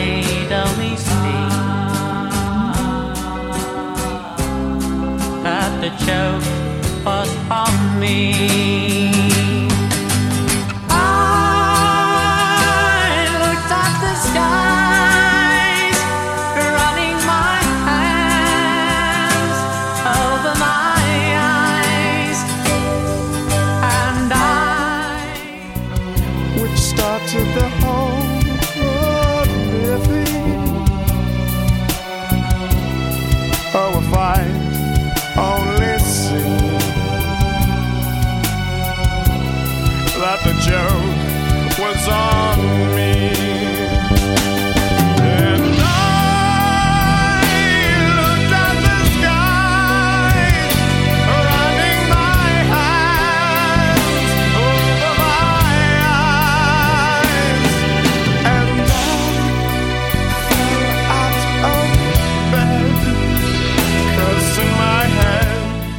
I Started the Joke, donc c'est un morceau de la première euh, période des Bee Gees, hein, puisque après on va voir débarquer le fameux falsetto euh, du, du chanteur principal dont j'ai plus le nom. Maurice Gibb. cette façon de chanter en ah super aigu. Je trouve que cette chanson-là, la, la chanson I Started Joke, elle a un, un charme fou en fait. Elle est super désuète. Elle a le charme des 60s. Alors il y a un truc, c'est que dans la production, par exemple, c'est deux pistes, euh, deux pistes séparées en mono en fait euh, qu'on cale dans les oreilles gauche, et droite, comme on faisait pour les Beatles. Et moi, c'est un truc que j'aime bien. Ah. Dans les autres trucs que j'aime bien, il y a le tempo flottant, c'est-à-dire que clairement c'est pas fait au métronome, au clic avec un truc super rigide. On sent que ça bouge, c'est quelque chose de très organique et ça, ça m'a plu. Il y a des arrangements qui sont méga maniérés. Euh, les cordes, les harpes, ça en fait des caisses et c'est même pas très fin, c'est même pas très. Franchement, ça, ça- c'est cheesy à mort. Et c'est une chanson que je trouve vraiment délicieusement kitsch. Et c'est donc pas très étonnant que la version de Face No More, en fait, elle, elle appuie à mort sur ce côté-là. C'est une énorme emphase, en fait, du, du côté kitsch. Alors, pour tout dire, la, la chanson de Face No More, c'était une chanson que j'écoutais quasiment jamais et que j'aimais pas de Face No More. Ah ouais? Euh, sachant que oui, je suis un, je suis un gros fan de, de Mike Patton, mais je suis plus fan de Mike Patton quand il fait des trucs euh, beaucoup moins faciles d'accès que Face No More. Je suis un immense fan de Mr. Bungle. Oui. J'aime énormément Fantomas. J'ai énormément aimé les deux premiers albums, euh, voire les trois premiers albums de Tomahawk. Il y a vraiment un truc avec Mike Patton que j'adore. Mais Face No More, c'est presque la version facile en fait pour moi de, de, de Mike Patton. C'est-à-dire que je, je ressens pas vraiment la patte de Mike Patton dans Face No More. Et tant mieux, parce que Mm. à la limite, c'est un groupe. Mais I Started the Joke, c'est donc une chanson que je zappais, clairement, sachant que Face No More, c'est un groupe dans lequel je passe beaucoup de chansons finalement. Ah ouais, oh la vache. Ouais, ouais, vraiment. Euh, Face No More, j'ai, euh, j'ai- j'ai- j'aime énormément de trucs de Face No More. hein. J'ai fait, un, on avait fait un épisode aussi d'ailleurs sur l'album euh, Sol Invictus que j'adore. mais euh, je- finalement, j'ai, des morceaux que je, que j'adore vraiment énormément, mais des albums que je zappe aux deux tiers. Un petit peu comme le rapport que j'ai avec Foo Fighters finalement. Sauf que donc cette chanson-là, à la réécouter, je me suis dit il faut que je l'évalue en tant que reprise et je trouve que c'est vachement intéressant parce que le côté kitsch, euh, il est, il est super bien foutu et c'est très difficile de savoir si c'est du second degré ou pas parce que Patton en fait il a vraiment une influence de toute cette façon de chanter un peu euh, crooner euh, comme il le fait sur cette version là d'ailleurs il avait fait un album euh, complètement crooner je sais je sais- c'était Mondo Cane je crois.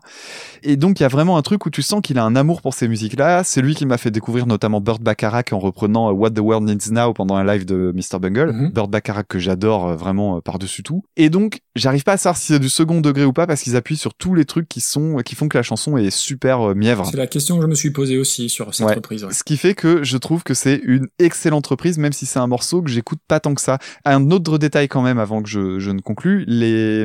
la voix de Mike Patton, elle est méconnaissable. Pendant les couplets, j'ai vraiment énormément de mal à reconnaître sa voix. C'est fou. Alors peut-être qu'on sera pas d'accord avec moi, mais c'est il y a un côté caméléon là-dedans que je trouve assez dingue. Alors, moi, pour les Bee Gees, tu vois, ça fait partie des artistes qu'il faut réhabiliter. Euh, J'ai énormément de respect pour les, Ta maman. pour les Bee Gees. Euh, alors oui, tu, tu crois pas si bien dire, mais mon père avait beaucoup de, de vinyles et de 45 tours. Et dans sa période euh, années 70 avec les cheveux longs, figure-toi qu'il ressemblait à Robin Gibb.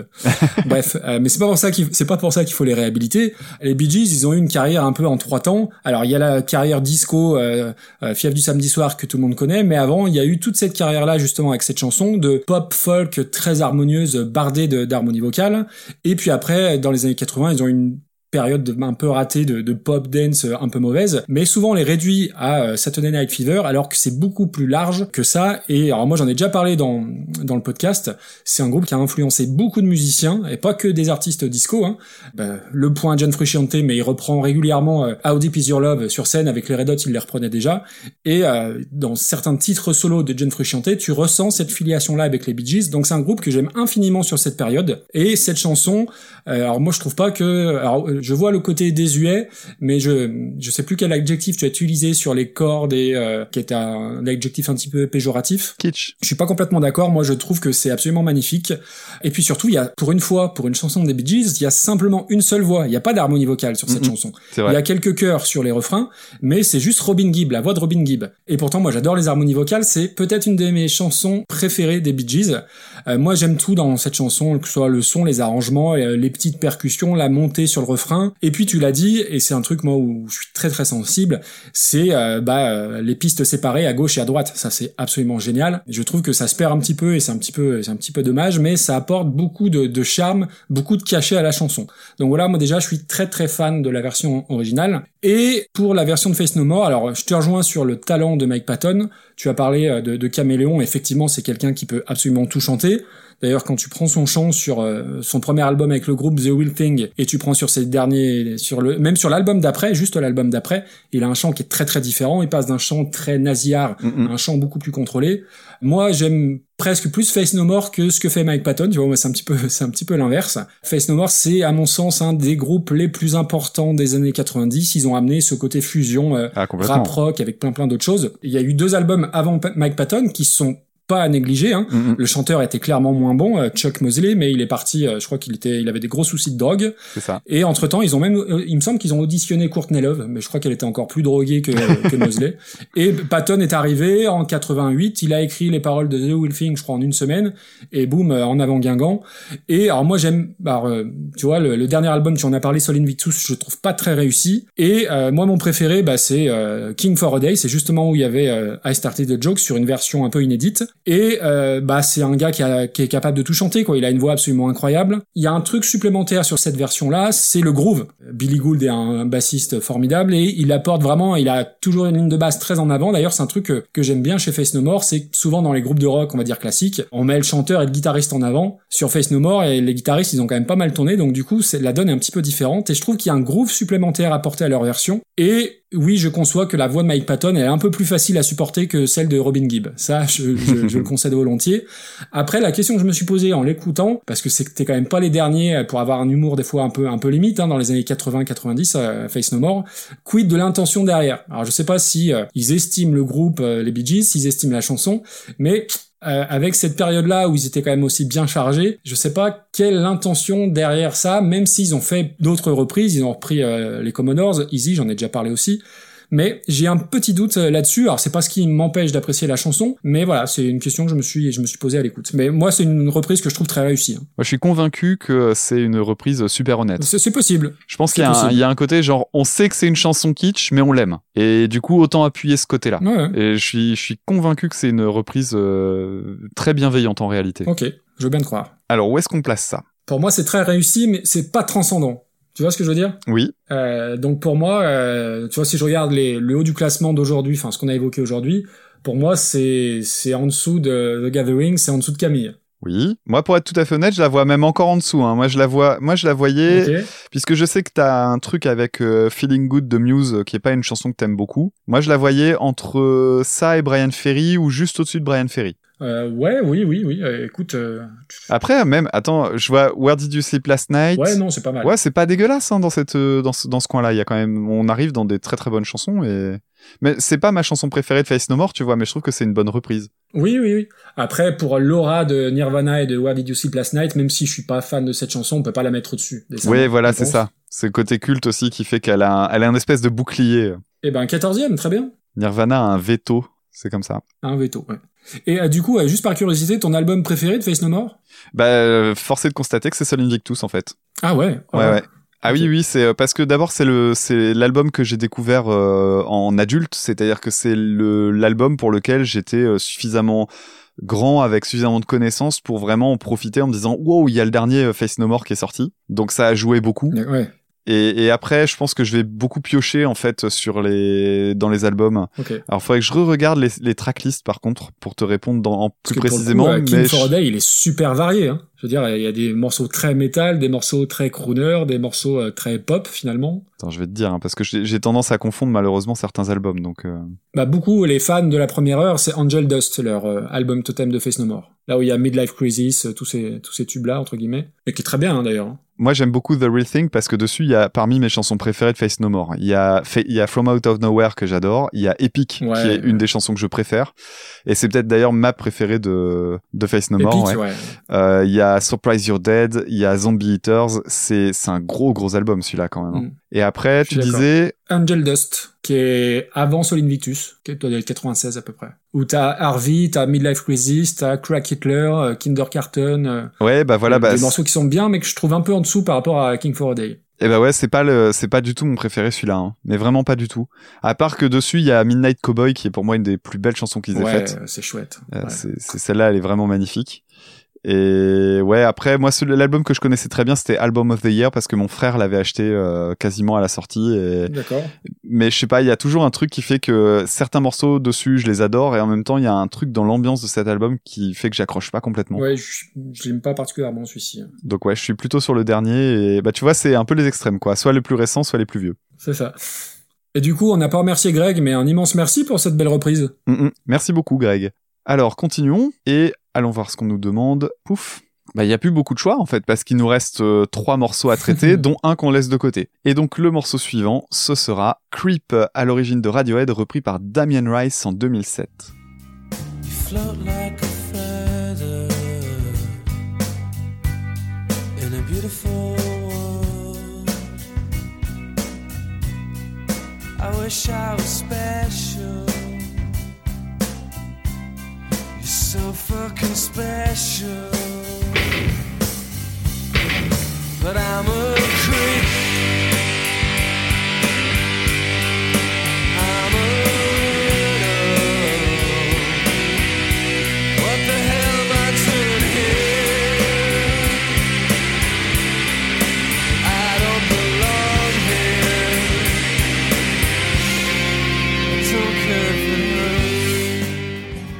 I'm not around. It's so very special. I wish I was special. But I'm a creep. I'm a weirdo. What the hell am doing here? I don't belong.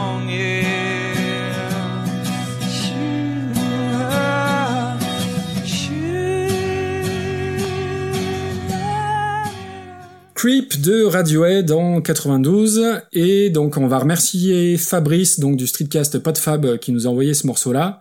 Alors Creep c'est drôle parce que j'en parlais dans le dernier épisode de, de, de mon podcast alors qui était sur Radiohead mais pas sur Creep mais euh, sur une autre chanson de Radiohead et moi ça fait partie des titres absolument incontournables du, dé- du début des années 90 dont je peux pas me lasser. Tu vois, ça, je pensais, euh, la dernière fois, on parlait de Are You Gonna Go My Way, où toi t'aimais bien, mais tu t'en étais lassé quand j'ai réécouté Creep, parce que je la réécoute pas forcément souvent, je me suis dit, ah, tiens, ça se trouve, je vais avoir euh, cet effet-là, c'est-à-dire euh, trop entendu, voilà. Et pas du tout. C'est-à-dire que euh, l'effet que me fait cette chanson reste le même comme à la première écoute, c'est assez dingue. Alors je sais que le groupe euh, la supporte plus, cette chanson, hein, ils la jouent Ouais, euh, quasiment jamais, et ils l'ont presque renié, j'ai envie de dire. Mais encore aujourd'hui, c'est une de mes chansons préférées de Radiohead de très très loin. J'ai encore pris un kiff énorme en l'écoutant. Alors il y a, y a tout que j'aime. Déjà, c'est une bonne chanson intrinsèquement. Après, oui, il y a le côté, euh, comment dire, expérience perso. euh, quand elle est sortie, j'étais au lycée, donc ça te ramène à cette période-là, moi que j'ai beaucoup aimé, parce que c'est 92, mais je crois que l'album a été réédité en 93 et c'est là que ça a marché en France. Donc moi, j'étais au lycée et ça me ramène forcément à cette période-là. Les petites lignes de guitare avec les petits trémolos qui vont bien, je trouve que c'est extrêmement touchant, extrêmement réussi. Alors la thématique euh, au niveau des paroles euh, du gars un peu mal dans sa peau euh, quand t'es ado, bah forcément ça te parle un peu. Et puis voilà le- les, les espèces de, de ghost notes de Greenwood euh, sur sur le euh, sur le pré-refrain, bah voilà t'as envie de tout casser, c'est extraordinaire. Et puis il y a un truc que j'aime particulièrement sur cette chanson qu'on a un peu perdu par la suite euh, vu euh, l'évolution de Radiohead, c'est une espèce de simplicité rock, euh, rock entre guillemets. En gros, t'as guitare, basse, batterie avec un peu de piano à la fin et c'est tout. Et euh, tu les entends très distinctement et c'est très bête, mais je suis très attaché à ça. Alors, je sais pas si c'est dû à la prod, mais tu entends chaque instrument arriver distinctement et tout ça forme un ensemble super cohérent. Après, il y a eu des polémiques de plagiat. Je crois que c'est les Hollies, je me suis noté en 74, qui avait sorti un- une chanson qui s'appelle The Air That I Breathe. Tout ça, c'est réglé avec un bon chèque. Alors, j'ai écouté la chanson. euh, clairement, il n'y a pas débat. Oui, ils se sont fortement inspirés de ça. Ah ouais Et euh, oui, oui, tu, tu, tu peux écouter au niveau de la mélodie ou de la, de la suite d'accords, euh, il y a franchement quelque chose. Et l'arroseur arrosé, euh, quelques années plus tard, il y a pas très longtemps, c'est Lana Del Rey euh, je crois, sur euh, un de ses derniers albums, qui a sorti une chanson où euh, bah, Radiohead a porté plainte pour plagiat. Je sais pas ce que ça a donné. J'ai écouté aussi et il y a aussi quelque chose de, de similaire. Donc c'est une chanson à tiroir entre trois œuvres, on va dire. Mais tout ça pour dire, voilà, moi la version de Radiohead, c'est une chanson que j'aime indéfiniment, que j'aime passionnément. Et en plus, alors euh, je l'ai réentendu il y a pas très longtemps dans un film que j'ai revu et que j'aime beaucoup. C'est un film d'Ivan Attal. Je sais pas si tu l'as vu. Ils se marièrent et eurent beaucoup d'enfants. Non. Avec euh, Charlotte Gainsbourg euh, que j'aime beaucoup aussi et Johnny Depp qui fait un espèce de caméo. Et voilà, ça m'a rappelé aussi ce film qui est un chouette film euh, sans prétention mais qui fonctionne bien. Donc voilà, moi déjà euh, s'attaquer à Creep, euh, c'est quand même s'attaquer à un gros gros morceau. Et très honnêtement, alors je connaissais Damien Rice, je connaissais pas sa version parce que euh, Madame est très très cliente de lui et à une période il y a un de ses albums qui tournait en boucle à la maison et elle n'écoutait que ça, que ça, que ça. Et je dois avouer que c'est très beau. C'est pas forcément ce que j'écoute à la base, Damien Rice, mais euh, voilà, j'ai- j'aime vraiment ce qu'il fait. J'ai eu un peu peur euh, par rapport à la par rapport à la reprise. Euh, je trouve qu'elle est très émouvante. Alors après, il a ce talent dans cette voix de, chanteur folk un peu décharné à, transmettre des émotions. Je trouve qu'il l'incarne très bien. Alors il y a l'aspect freak en moins par rapport à Tom York. Euh, Je trouve qu'il y a un petit côté de tire-larme. Alors là, c'est vraiment pour chipoter, qui est peut-être euh, un peu surjoué, mais je me suis un peu plus ennuyé en réécoutant une version que je connaissais pas par rapport à la version originale que j'ai entendue mille fois et qui fonctionne toujours autant. Après, on peut pas dire le contraire, sa version elle est très réussie, elle est aussi très fidèle à l'original. J'ai un petit bémol euh, sur la fin, où la fin, quand il y a le chant qui, qui explose un petit peu, je trouve ça un peu plus limite et ça fonctionne moins que la version de Tom York, mais on peut pas du tout le blâmer. Je trouve que c'est très très réussi de la part de Damien Rice. Et euh, pour terminer, Damien Rice c'est aussi un des artistes préférés d'Anneke van Giersbergen. Donc comme ça, la boucle est bouclée. mais non, non, c'est une chouette version, mais euh, ouais, par rapport à l'original, il y a, il y a même pas photo quoi. C'est marrant, c'est l'épisode du tout est lié. Depuis tout à l'heure, on fait que référence à référence, c'est assez marrant. Alors de mon côté, euh, Radiohead, c'est un groupe que j'aime beaucoup maintenant, euh, que j'ai pas connu au moment de Creep, parce que Creep, quand c'est sorti, c'était pas une chanson qui m'attirait du tout. C'est un morceau culte, hein, tu l'as très bien dit, et Ah ouais, ouais. c'est l'explosion euh, qui va mettre leur carrière, mais vraiment euh, au top du top, mais qui, comme tu l'as dit tout à l'heure, euh, va les faire galérer un peu, parce que après, pour Ouais. s'éloigner de cette image pop, ça va être un peu compliqué. Et ils ont d'ailleurs très très bien réussi ça. hein. Alors c'est un super titre de pop rock, je te rejoins complètement. Et moi c'est un morceau qui fait partie de la catégorie des ah putain j'ai pas envie de l'écouter et quand je le mets je fais ah si quand même c'est cool. Eh bah oui, évidemment. Et pourquoi? Bah Parce que dedans il y a des gros gimmicks qui me font dire ah là là purée euh, je les connais les gimmicks quoi le le de la guitare évidemment le cru cru. Euh, justement, alors, toi peut-être que tu sais en tant que, enfin peut-être t'es peut-être plus au courant que ça. euh, apparemment, euh, c'est ce que j'ai, ce que j'avais entendu à une période que ce justement à la guitare euh, venait du fait que Johnny Greenwood trouvait que le morceau était trop calme et que ça manquait un petit peu de guitare et qu'il a fait ça un peu, euh, alors pas au pif mais un peu improvisé et que du coup ils ont gardé ça. Je sais pas si tu, tu as cette réponse. Alors j'ai pas du tout la réponse mais si c'est le cas c'est une excellente idée. Il me semble avoir euh, entendu ça à une période. C'est c'est marrant parce que c'est vrai, ça crée un, ça crée un truc, c'est-à-dire que la, la saturation, elle, elle arrive juste après, et là il y a un côté genre euh, bon, allez, on y va quoi. Ah, C'est ça. C'est un, Ah, super bon dingue. gimmick, euh, vraiment. Et c'est devenu une signature sonore de ce morceau-là. Tu, tu peux pas imaginer Creep sans Mm. le cru-cru. Exactement. Et il y a un autre gimmick, euh, moi, que je trouve intéressant, c'est le fucking dans les paroles. Parce que Radiohead n'est pas un Oui, groupe grossier du sûr. tout. Et le So Fucking Special, il arrive dans un, dans un truc qui est une bleuette, hein, carrément. Et là, d'un seul coup, t'as le fucking qui, clairement, euh, sonne bizarrement parce que tu dis, mais Ouais. qu'est-ce que c'est que ce fucking qui débarque là-dedans? Alors, ce que tu disais, c'était euh, le, le fait que c'était une du plagiat. Alors, je le découvre, hein, mais euh, pendant que tu parlais, euh, j'ai mis euh, dans mon oreille droite un, le morceau de The, The Hollies, donc euh, The Air That I Et Breathe. t'as réussi à m'écouter en même temps. Oui, oui, je t'ai écouté. Il y avait aucun problème parce qu'en fait, je savais ce que je cherchais dans le morceau de The Hollies. Parce que le morceau de Radiohead, ce qui fait qu'il est euh, aussi euh, remarquable, c'est un truc tout con. C'est que la progression d'accords, elle est en quatre euh, accords. Et le troisième et quatrième accord, en fait, sont juste le même, sauf que on passe d'un accord majeur à un accord mineur. Et ça, c'est un truc assez assez particulier en fait. C'est ça qui crée le son de Creep. Et je voulais m'assurer quand on dit plagiat, je me dis s'il y a bien un truc où tu peux déterminer si c'est du plagiat ou non, c'est sur ce truc-là précisément. Et ouais, à plein dedans. d'accord. Hein. C'est-à-dire que là, d'un seul coup, ça me fait du mal, ça abîme le morceau, vraiment. C'est-à-dire que du coup, je me dis, la vraie originalité du morceau pour moi, c'est ce passage où on passe en, du majeur au mineur, avec cette suite d'accords précise. Et là, je me rends compte que la suite d'accords est vraiment pompée. Et mine de rien, ça l'abîme un peu là. Ouais, je, ouais, je comprends. Pour ce qui est de la reprise euh, de, de ce côté-là, euh, c'est la deuxième fois de ma vie que j'écoute euh, du Damien Rice. Euh, c'est quelqu'un qui m'a jamais attiré plus que ça. La première fois, c'était pour un Zig de Pod. Euh, c'était le Zig de Pod IRL que j'avais enregistré à Lille avec toute la team de Podcastéo. C'était Julien du podcast. Ok. euh, C'était quelle chanson? je sais plus la chanson. euh, Blower's Daughter, non? Oh, pff, franchement, tu me demandes ça à moi qui ai plus de mémoire. Ah oui, ça va être compliqué. Désolé. Donc Julien qu'on peut entendre notamment euh, dans, dans Le Roi Steven et pas mal d'autres trucs. Et euh, pour moi, c'était il y a, y a vraiment tout ce qu'il faut pour que je déteste la reprise en fait. C'est la reprise acoustique euh, de la chanson du poète maudit, Ah bah oui, oui. le guitariste dragouilleur euh, de la plage de Berck-sur-Mer. Ah mais je suis sûr que ça marche. Hein. Voilà, c'est c'est vraiment pour moi c'est c'était impossible que ça fonctionne et force est de constater que c'est pas désagréable en fait. Euh, Il y a un truc que j'aime Ah. bien notamment. Alors je- j'arrive pas à dire s'il le fait exprès ou non. Mais il y a une petite dissonance en fait qui se passe parce que il laisse sonner, euh, je crois que c'est sa mi aiguë en fait qui laisse sonner et à certains endroits avec les les, les accords qu'il y a au-dessus, ça frise un peu. Il y a des petits trucs comme ça qui sonnent un petit peu voilà, ça picote à l'oreille et moi c'est con mais il m'en faut pas plus euh, une dissonance et je suis content. D'accord. Donc là, en l'occurrence, je me dis, ah, il y a ça. Donc c'était une bonne surprise. Ouais, je sais pas si c'est parce que c'est son sa façon de gratter spontanément, parce qu'il arrive pas à bloquer les cordes, etc. J'ai du mal à imaginer ça. Je pense vraiment qu'il y a un côté intentionnel et je trouve que c'est une bonne idée.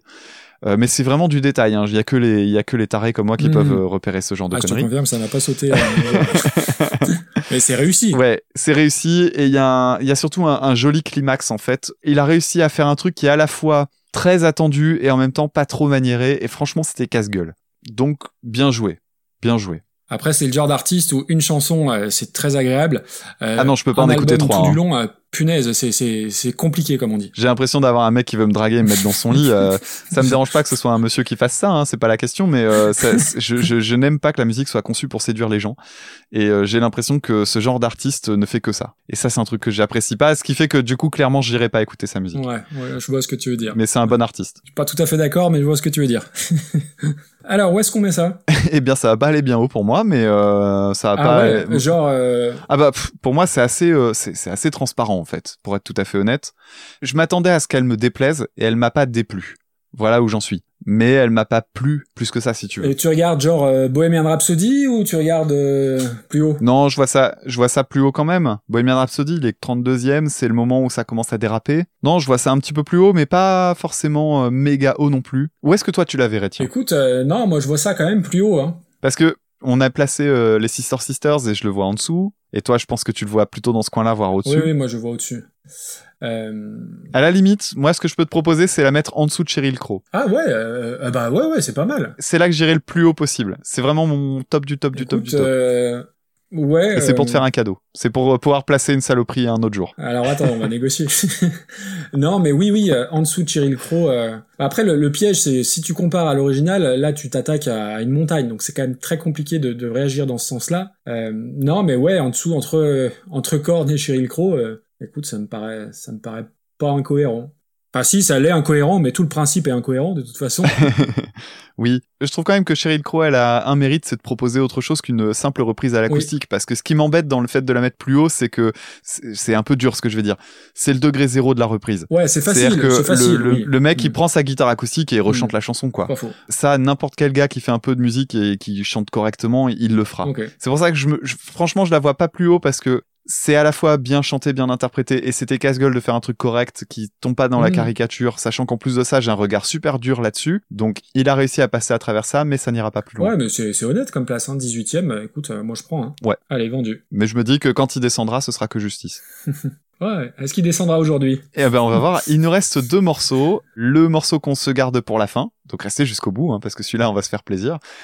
Et un autre morceau qui nous a été proposé par Bianca. Merci. La chanson No Good Trying, à l'origine de Sid Barrett en 1970 et reprise par Psychic TV en 2008. It's no good trying to hold your love I can't see because I understand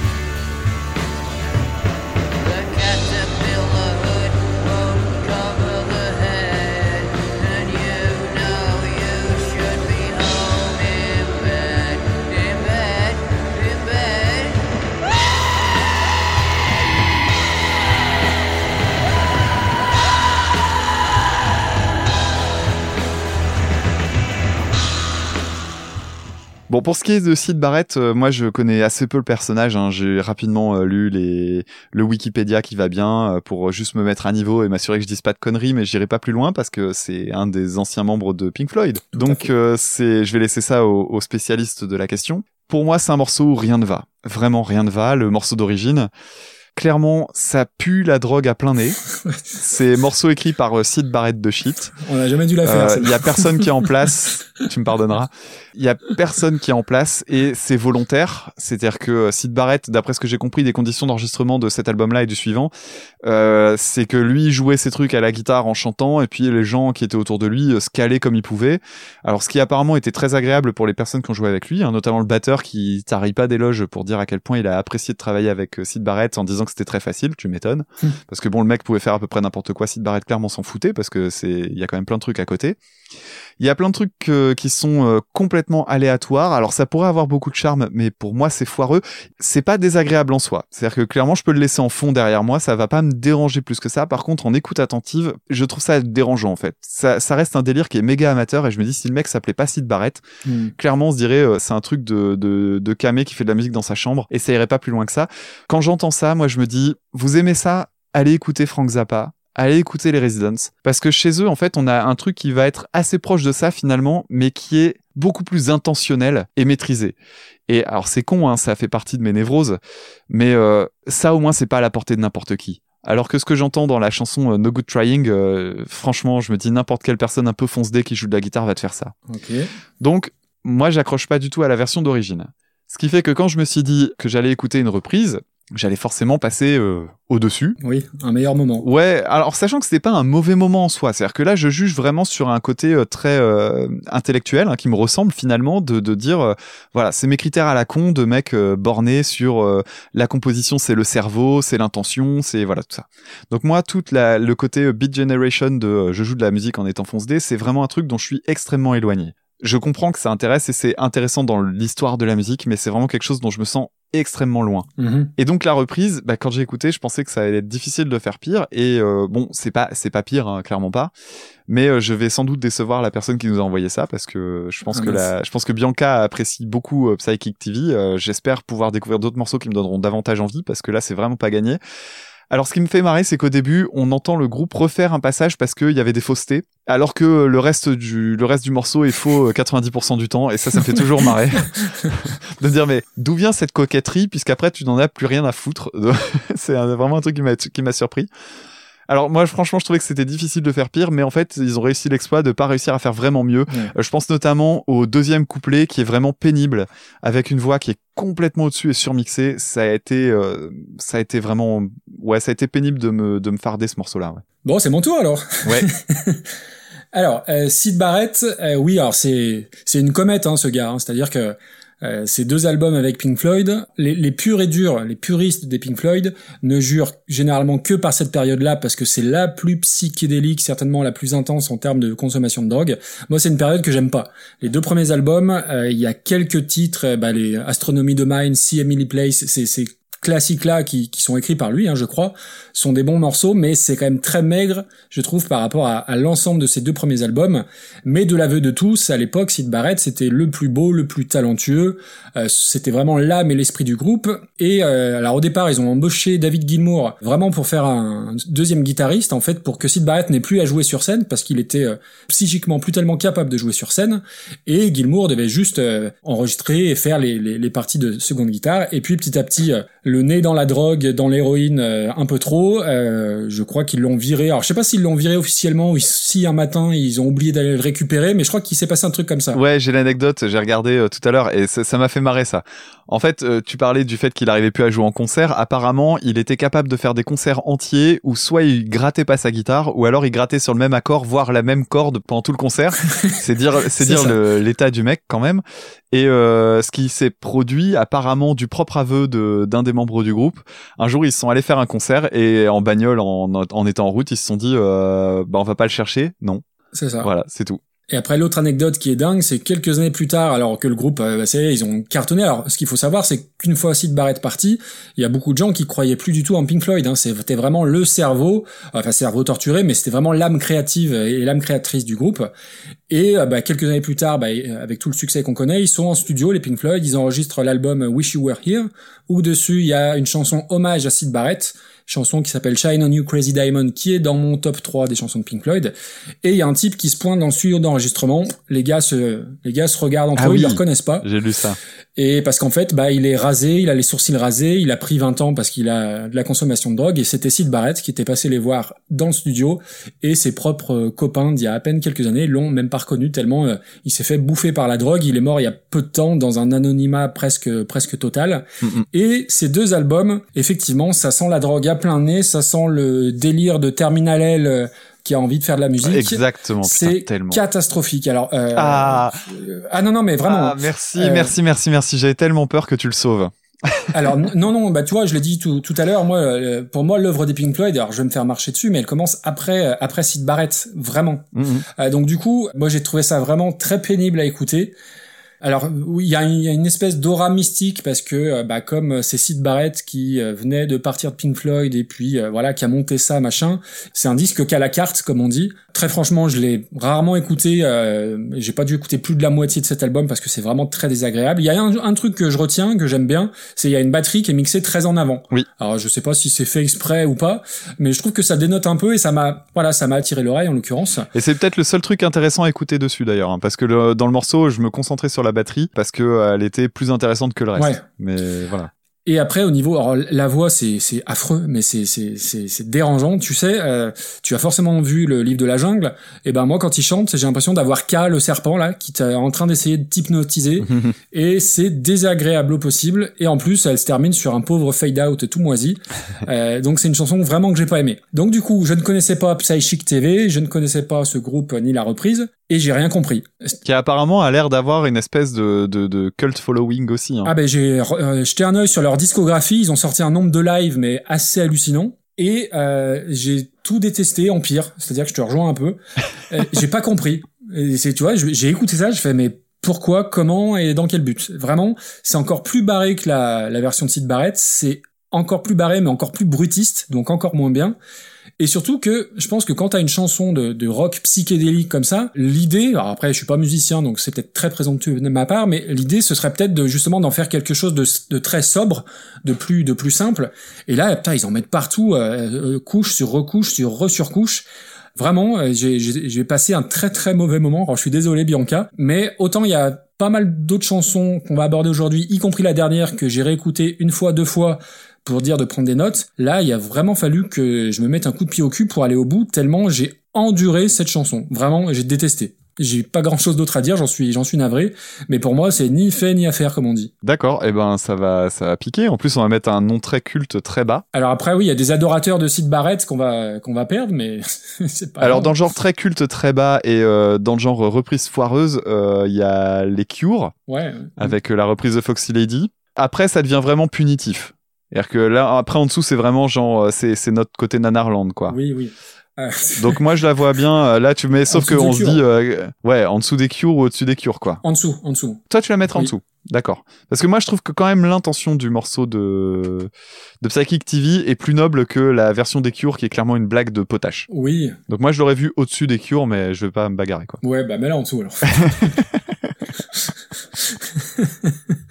alors c'est c'est après j'aime pas euh, j'aime pas dire du mal mais j'ai j'ai vraiment euh, vraiment passé un sale quart d'heure. Enfin pas un quart d'heure heureusement. Non, moi non plus. Et puis j'aime pas dire du mal pour euh, quelqu'un pour qui le morceau compte, mais euh, C'est une histoire de goût hein. C'est ça reste une histoire de goût hein. puis il y a pas de y a pas de mystère aussi sur les, les critères de sélection en l'occurrence. Hein, Euh, si si les personnes t'écoutent régulièrement ou moi, euh, cette question-là, elle va elle risque d'arriver souvent parce que la Bah après ça la fait question partie des d'intentionnalité dans la musique pour moi. Ça fait partie de, de- des beaucoup de retours qu'on a eu et que moi je trouve ça génial. C'est que beaucoup de gens nous ont dit, euh, on vous vous a écouté. Évidemment, on n'était pas du tout d'accord avec plein de Oui. choses que vous avez dit, mais on a vraiment apprécié. Donc c'est ça, c'est ça aussi qui fait qui fait le jeu du truc, quoi. Ouais, ça c'est trop cool. Mais après, moi, c'est un truc que j'aime bien aussi en tant qu'auditeur. Oui. C'est-à-dire que les, quand on parlait de Super Ciné Battle, Super Ciné Battle, c'est, euh, ça fait partie des personnes avec lesquelles j'adore être en désaccord. Ah bah oui, moi la ligne verte, ils m'ont fait beaucoup de mal. Hein, je, te confirme. Ouais.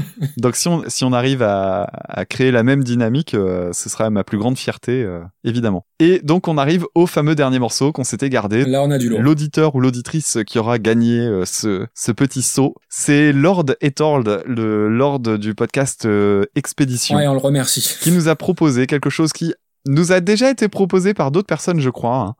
Je suis juste très surpris que ça soit pas arrivé par les camarades de Giga Music en premier. Oui, ça aurait pu. Alors, la chanson originale s'appelle Never Gonna Give You Up par Rick Astley en 1987 et reprise par les Sémillants To Be Free en 1997 et je n'arrive même pas à croire que j'ai prononcé le mot To Be Free. Allez, on écoute ça et on en parle juste après.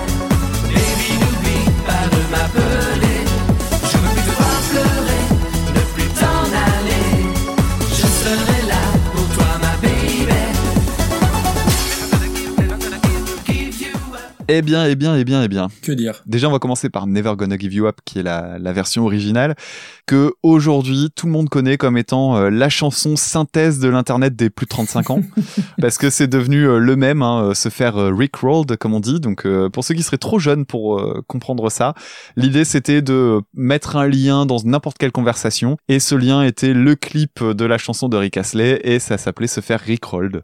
Voilà. Donc la, vi- la- donc la vidéo sur YouTube, elle a un nombre de vues complètement faramineux, simplement parce qu'il y a plein de gens qui se sont fait baiser la gueule en cliquant sur des liens pourris. c'est une chanson qui est tout au synthé, donc ça pourrait être une, une énorme faute de goût, et d'ailleurs d'une à certains égards, c'en est en fait euh, le fameux son années 80, mais le refrain est méga béton. Ça a ultra vieilli, mais encore une fois, il y a un côté kitsch. À mon sens, je pense que le côté kitsch de ce morceau qui fait qu'il est agréable, c'est parce qu'il est en majeur. C'est-à-dire que dans les, dans les morceaux des années 80, il y a deux écoles. Il y a les morceaux un peu en mineur, euh, comme euh, en ont fait beaucoup des Mode, qui fait que les morceaux vieillissent finalement pas trop. Et de l'autre côté, on a les morceaux en majeur qui, euh, par leur côté guilleré, un peu prime sautier, font que ça a l'air très vite assez naïf et assez couillon. Mm. Et euh, Rick Astley, il est en plein dedans, sauf que ça marche bien. Ça me fait penser à des morceaux comme euh, Girls Wanna Have Fun de Cindy Lauper, euh, dont tu avais parlé une fois dans un de tes épisodes, ou le morceau, puisque je parlais des Dépêche Mode, I Just Can't Get Enough, Oui, tout à fait. qui, oui, qui est vrai. vraiment dans la même ambiance. Et Never Gonna Give You Up, c'est un morceau que je déteste et que j'aime bien en même temps. Ouais, parce que clairement, je me vois pas écouter Never Gonna Give You Up. D'ailleurs, je l'ai fait et ça, ça me faisait chier de l'écouter parce que j'en ai marre de l'entendre. Et en même temps, je me dis, ouais, mais il est quand même cool ce morceau. Donc c'est c'est un truc super ambivalent, c'est un gros mindfuck. La reprise des To Be Free. La reprise des To Be Free. Alors, gros exercice classique des boys bands hein, de reprendre un titre euh, étranger pour euh, essayer de faire une espèce de percée internationale. Et il y a toutes les fautes de goût habituelles dans ce dans ce style musical là. hein. Le gros kick sur tous les temps, euh, qui est même pas. Alors j'ai même pas vérifié pour celui-là, mais intéressez-vous parfois à ça. Le, le kick, c'est-à-dire la note du coup de, de grosse caisse en fait, l'équivalent de la grosse caisse. Parfois dans les morceaux de boys band, alors c'est souvent le cas dans la techno, mais euh, parfois dans les boys band en plus, il est pas dans la bonne tonalité. Donc des, des fois ça rend le truc vraiment pénible. Alors là je me souviens pas, et si je m'en souviens pas, c'est qu'a priori ça va. Donc le gros kick sur tous les temps, et surtout les rimes en et. Alors en français, il y a un des trucs les plus, un, un des pires trucs qu'on puisse faire en musique, c'est faire des rimes en et, parce que euh, le nombre de mots en et et tous les Ah oui. participes passés, euh, c'est c'est vraiment Ah, insupportable. mais t'as eux- analyser les paroles, oh, vache. Ah oui, oui, bah oui. Et attends, je vais aller plus loin. faut bien, faut bien essayer, faut bien trouver un truc, tu me diras. Attends, je vais aller plus loin, je vais aller plus loin. Donc ils ont fait des rimes en et, sachant qu'en plus de ça, ils foirent leurs rimes parce qu'ils font des fausses rimes, notamment avec le mot baby, qui est un et fermé, Mhm. alors que le et est un ré ouvert. Et donc on se retrouve avec euh, des moments où ça fait et eh, ça fait dégueulasse. Alors il y a un sketch de, François Rollin qui est génial là-dessus, où il fait un poème nul euh, dans lequel il dit euh, j'ai dû marcher pour aller au marché et il fait tout un truc sur les rimes en et et en eh. Et donc le baby il colle pas avec tout le reste. Le mot baby, parlons-en. le mot de baby, il apparaît 15 fois pendant les 3 minutes. Alors, pour le vérifier, je me suis rendu compte à la première écoute que c'était quand même euh, très très présent ce mot. Et du coup, je me suis dit, bah, faut que je l'écoute absolument une deuxième fois pour compter. Putain. Donc j'ai passé le morceau en x1,5, c'était beaucoup plus agréable comme ça, parce que c'était beaucoup moins long. Et le mot baby apparaît donc 15 fois en 3 minutes, soit une moyenne de une fois toutes les 12 secondes. Voilà. Oh. Ah ouais, calculer comme ça, ça fait mal. Ouais, ça rend le truc un poil pénible. Surtout qu'il y a un côté avalanche parce qu'au début il apparaît pas trop et d'un seul coup tu l'entends mais tout le temps et c'est c'est vraiment c'est vraiment lourdingue. Dernier truc que je voulais dire aussi, il y a un autre truc qui déconne, c'est que ils changent le son de mot baby quand ça les arrange. C'est-à-dire que parfois c'est baby et à d'autres moments c'est baby et du coup ça, ça donne le truc vraiment ridicule des Français qui chantent en anglais euh, sans rien maîtriser quoi. C'est c'est- vraiment pathétique. Mm. C'est pathétique. C'est tout ce qu'on peut imaginer de pire dans les boys bands. Je trouve que ça résume ultra bien tout le, le principe Ouais. même du boys band cette chanson là. Ok, que dire? Alors déjà, oui, je reviens sur euh, Rick Astley. Alors moi, c'est drôle, Rick Astley, le souvenir que j'en avais, c'est euh, dans la chambre de mes cousines, elles avaient le poster de Rick Astley entre ceux de AA et de Johnny Depp. Donc ça marque sa période, hein, vraiment. Et j'étais persuadé que c'était un gars qui avait sorti une chanson, que c'était un one hit wonder, comme on dit, mais en fait, pas du tout. Il a sorti, je crois, euh, 8 ou 9 albums. Ah ouais? Euh, bon, après, je pense que le monde ne se souvient que de Never Gonna Give You Up pour les raisons que tu as évoquées tout à l'heure. Vraiment, c'est eh, c'est affreux, quoi. Il y a tout, il y a tout qui va pas. Euh, les gros synthés, bon tant pis, t'en as parlé. Les breaks de batterie ultra kitsch. Euh, le chant, euh, ça fait très euh, Ouh, bienvenue Zuber Soirée ce soir au Challenger 2. Euh, ça fait vraiment, ça fait vraiment ça. Et en même temps, quand tu écoutes la chanson, tu te dis putain, mais le refrain, comme tu dis, il déchire. Il y a vraiment moyen de moderniser cette chanson. Et ce qui est drôle, c'est que dans la semaine, il y a sur Twitter, il y a un gars qui a tweeté, alors je sais plus qui, je- j'en suis désolé, qui a noté, euh, une, posté une vidéo en disant n'oubliez pas que cette vidéo existe. Et tu vois que c'est sur un concert.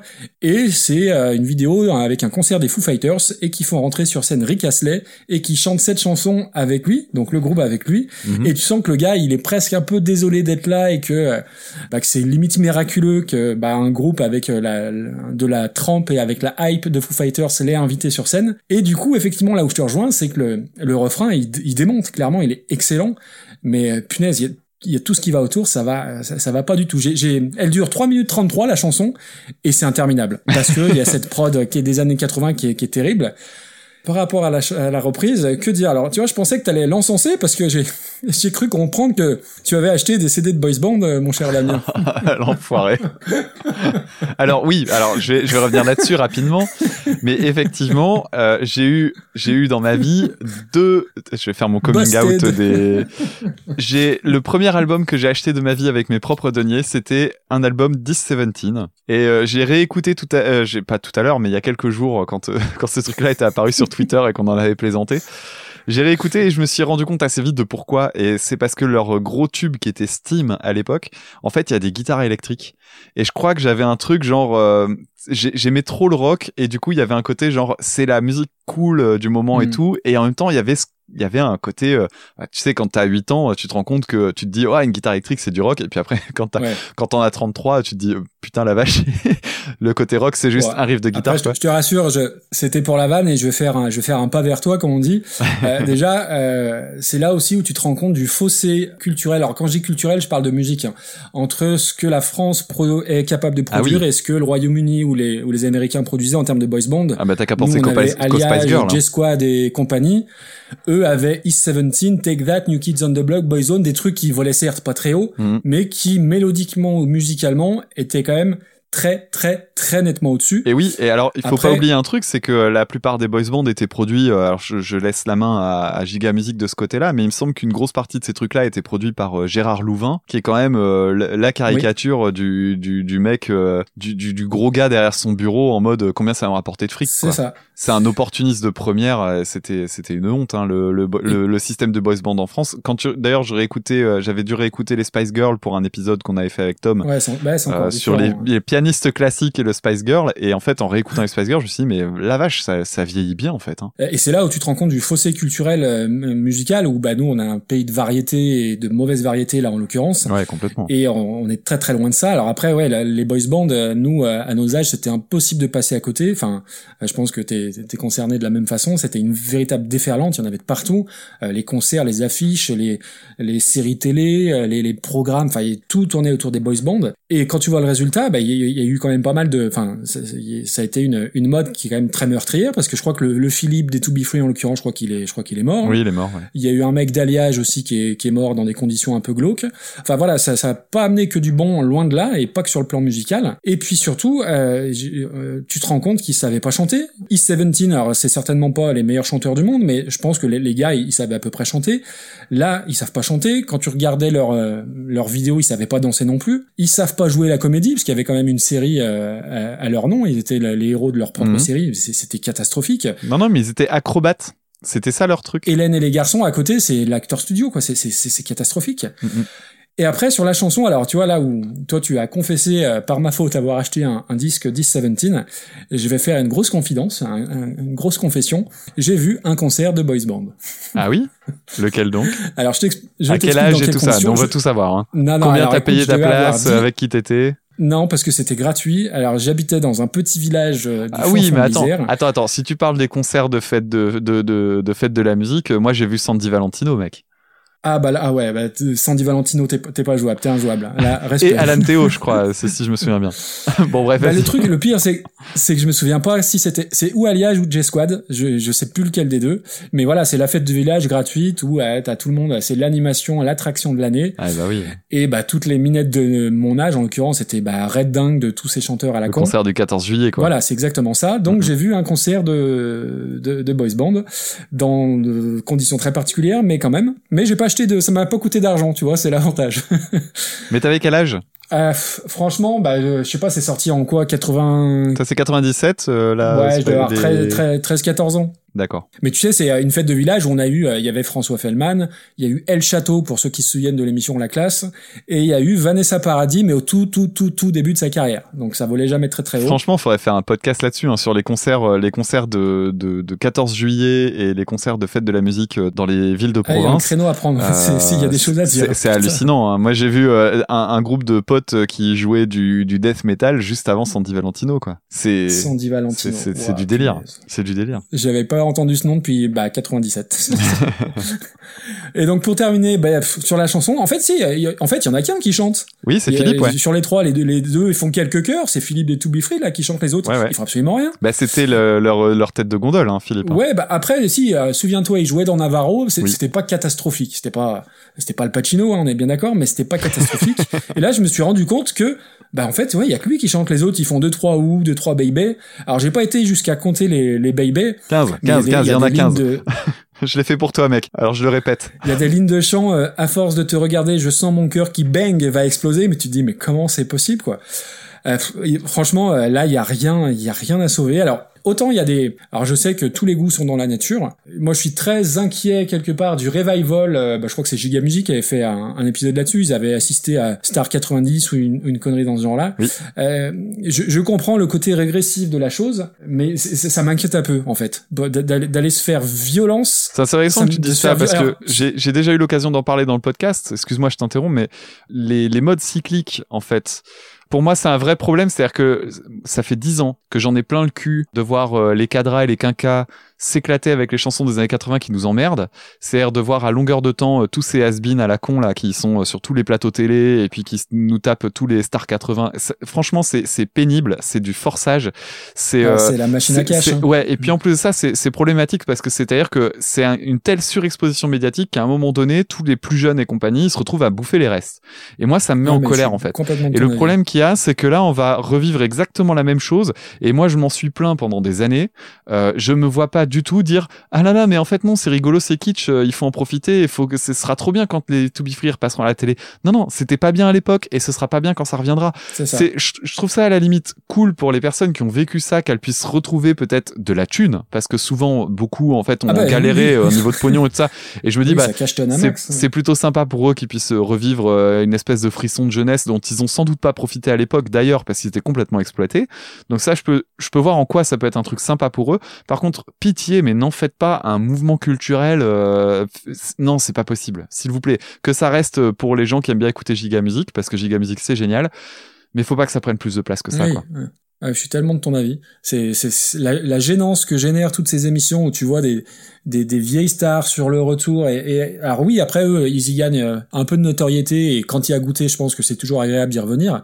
Mais dans la démarche de de, de, de, de, euh, faire des tournées de faire des disques d'aller acheter ça et de et de se dire bah voilà qu'est-ce que t'écoutes en ce moment qu'est-ce que tu vas bah tiens je vais voir Star 90 Pouah, putain c'est enfin je suis très ouais ça me fait un peu un peu flipper alors après euh, tous les goûts sont dans la nature on est bien d'accord mais il y a, il y a des modes autant des groupes qui vont se reformer alors je sais pas c'est la grosse mode tiens là il y a Genesis qui va se reformer on peut douter de la, de la sincérité derrière parce que c'est Ouais. peut-être pour prendre un peu de pognon mais euh, je vais pas aller C'est euh, Genesis quoi. c'est Genesis, tu vois, il y a, y, a, y a quand même différents niveaux dans le dans, dans ce truc-là, et ces effets de mode, putain, ça, ouais, ça me fiche la trouille. Du coup, on shoot? Ah bah, euh, bon, c'est premier ça.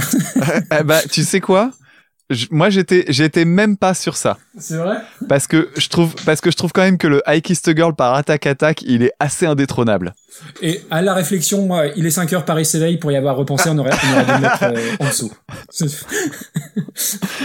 Ah putain. Mais ouais. Donc tu mettrais en dessous de Shakira. En dessous de Shakira, mais au-dessus de ce 5 En fait, les To Be Free, Ouais. dernier, c'est trop évident quelque part. Ouais, ouais, c'est ça. Tu vois ce que je veux dire? Et en même temps, tu vois, il y a les Worlds Apart, euh, ils seront copains, quoi. Ils seront pas loin l'un l'autre. Alors, limite, en fait, j'ai un double argument.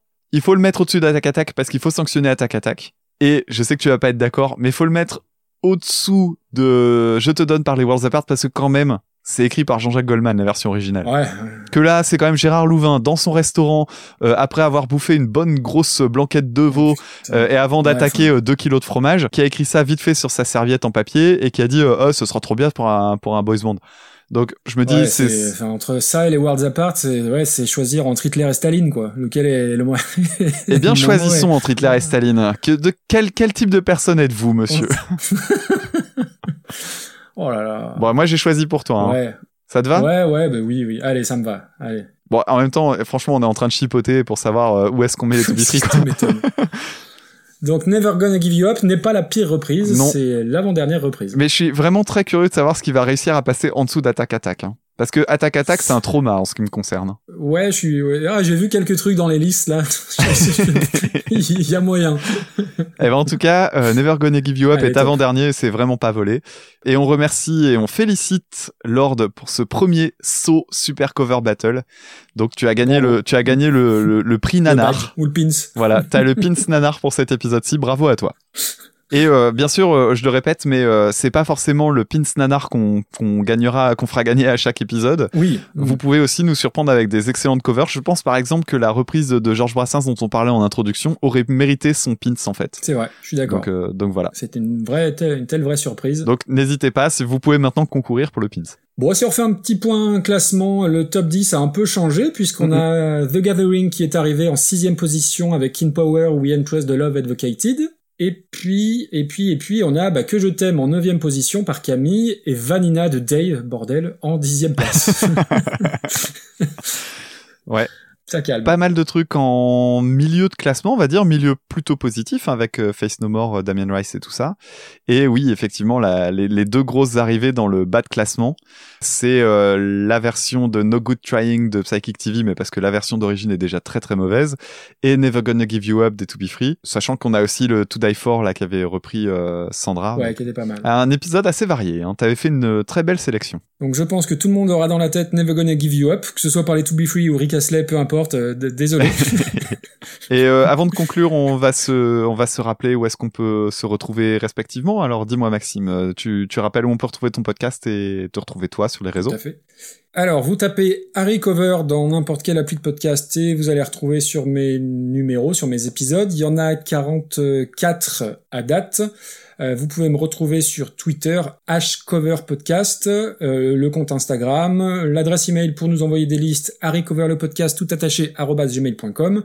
Et puis, et puis voilà, ce qui est déjà, pas mal en soi.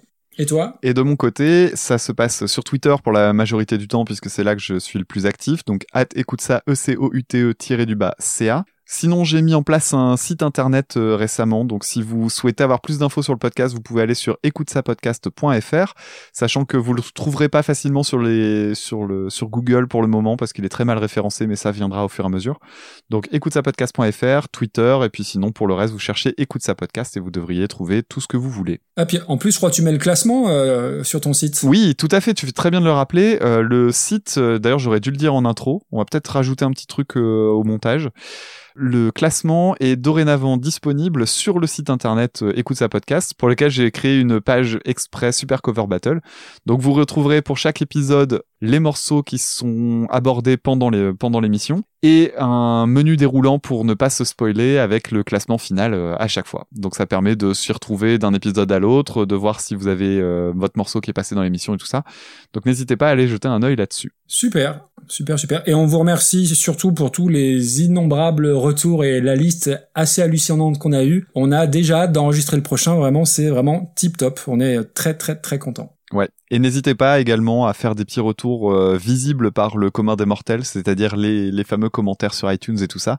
Ouais, Ça fait, ça fait aussi plaisir et mine de rien, c'est c'est important parce que ça clairement ça nous aide à, à, à conquérir de nouveaux auditeurs et de nouvelles auditrices. Exactement. Bon. Voilà, voilà. Merci Damien. Et puis on se donne rendez-vous bah, pour le numéro 5 très bientôt. Ouais, très très bientôt. Merci à toi Maxime encore. une fois. Merci à toi. Ciao, ciao. Salut, ciao.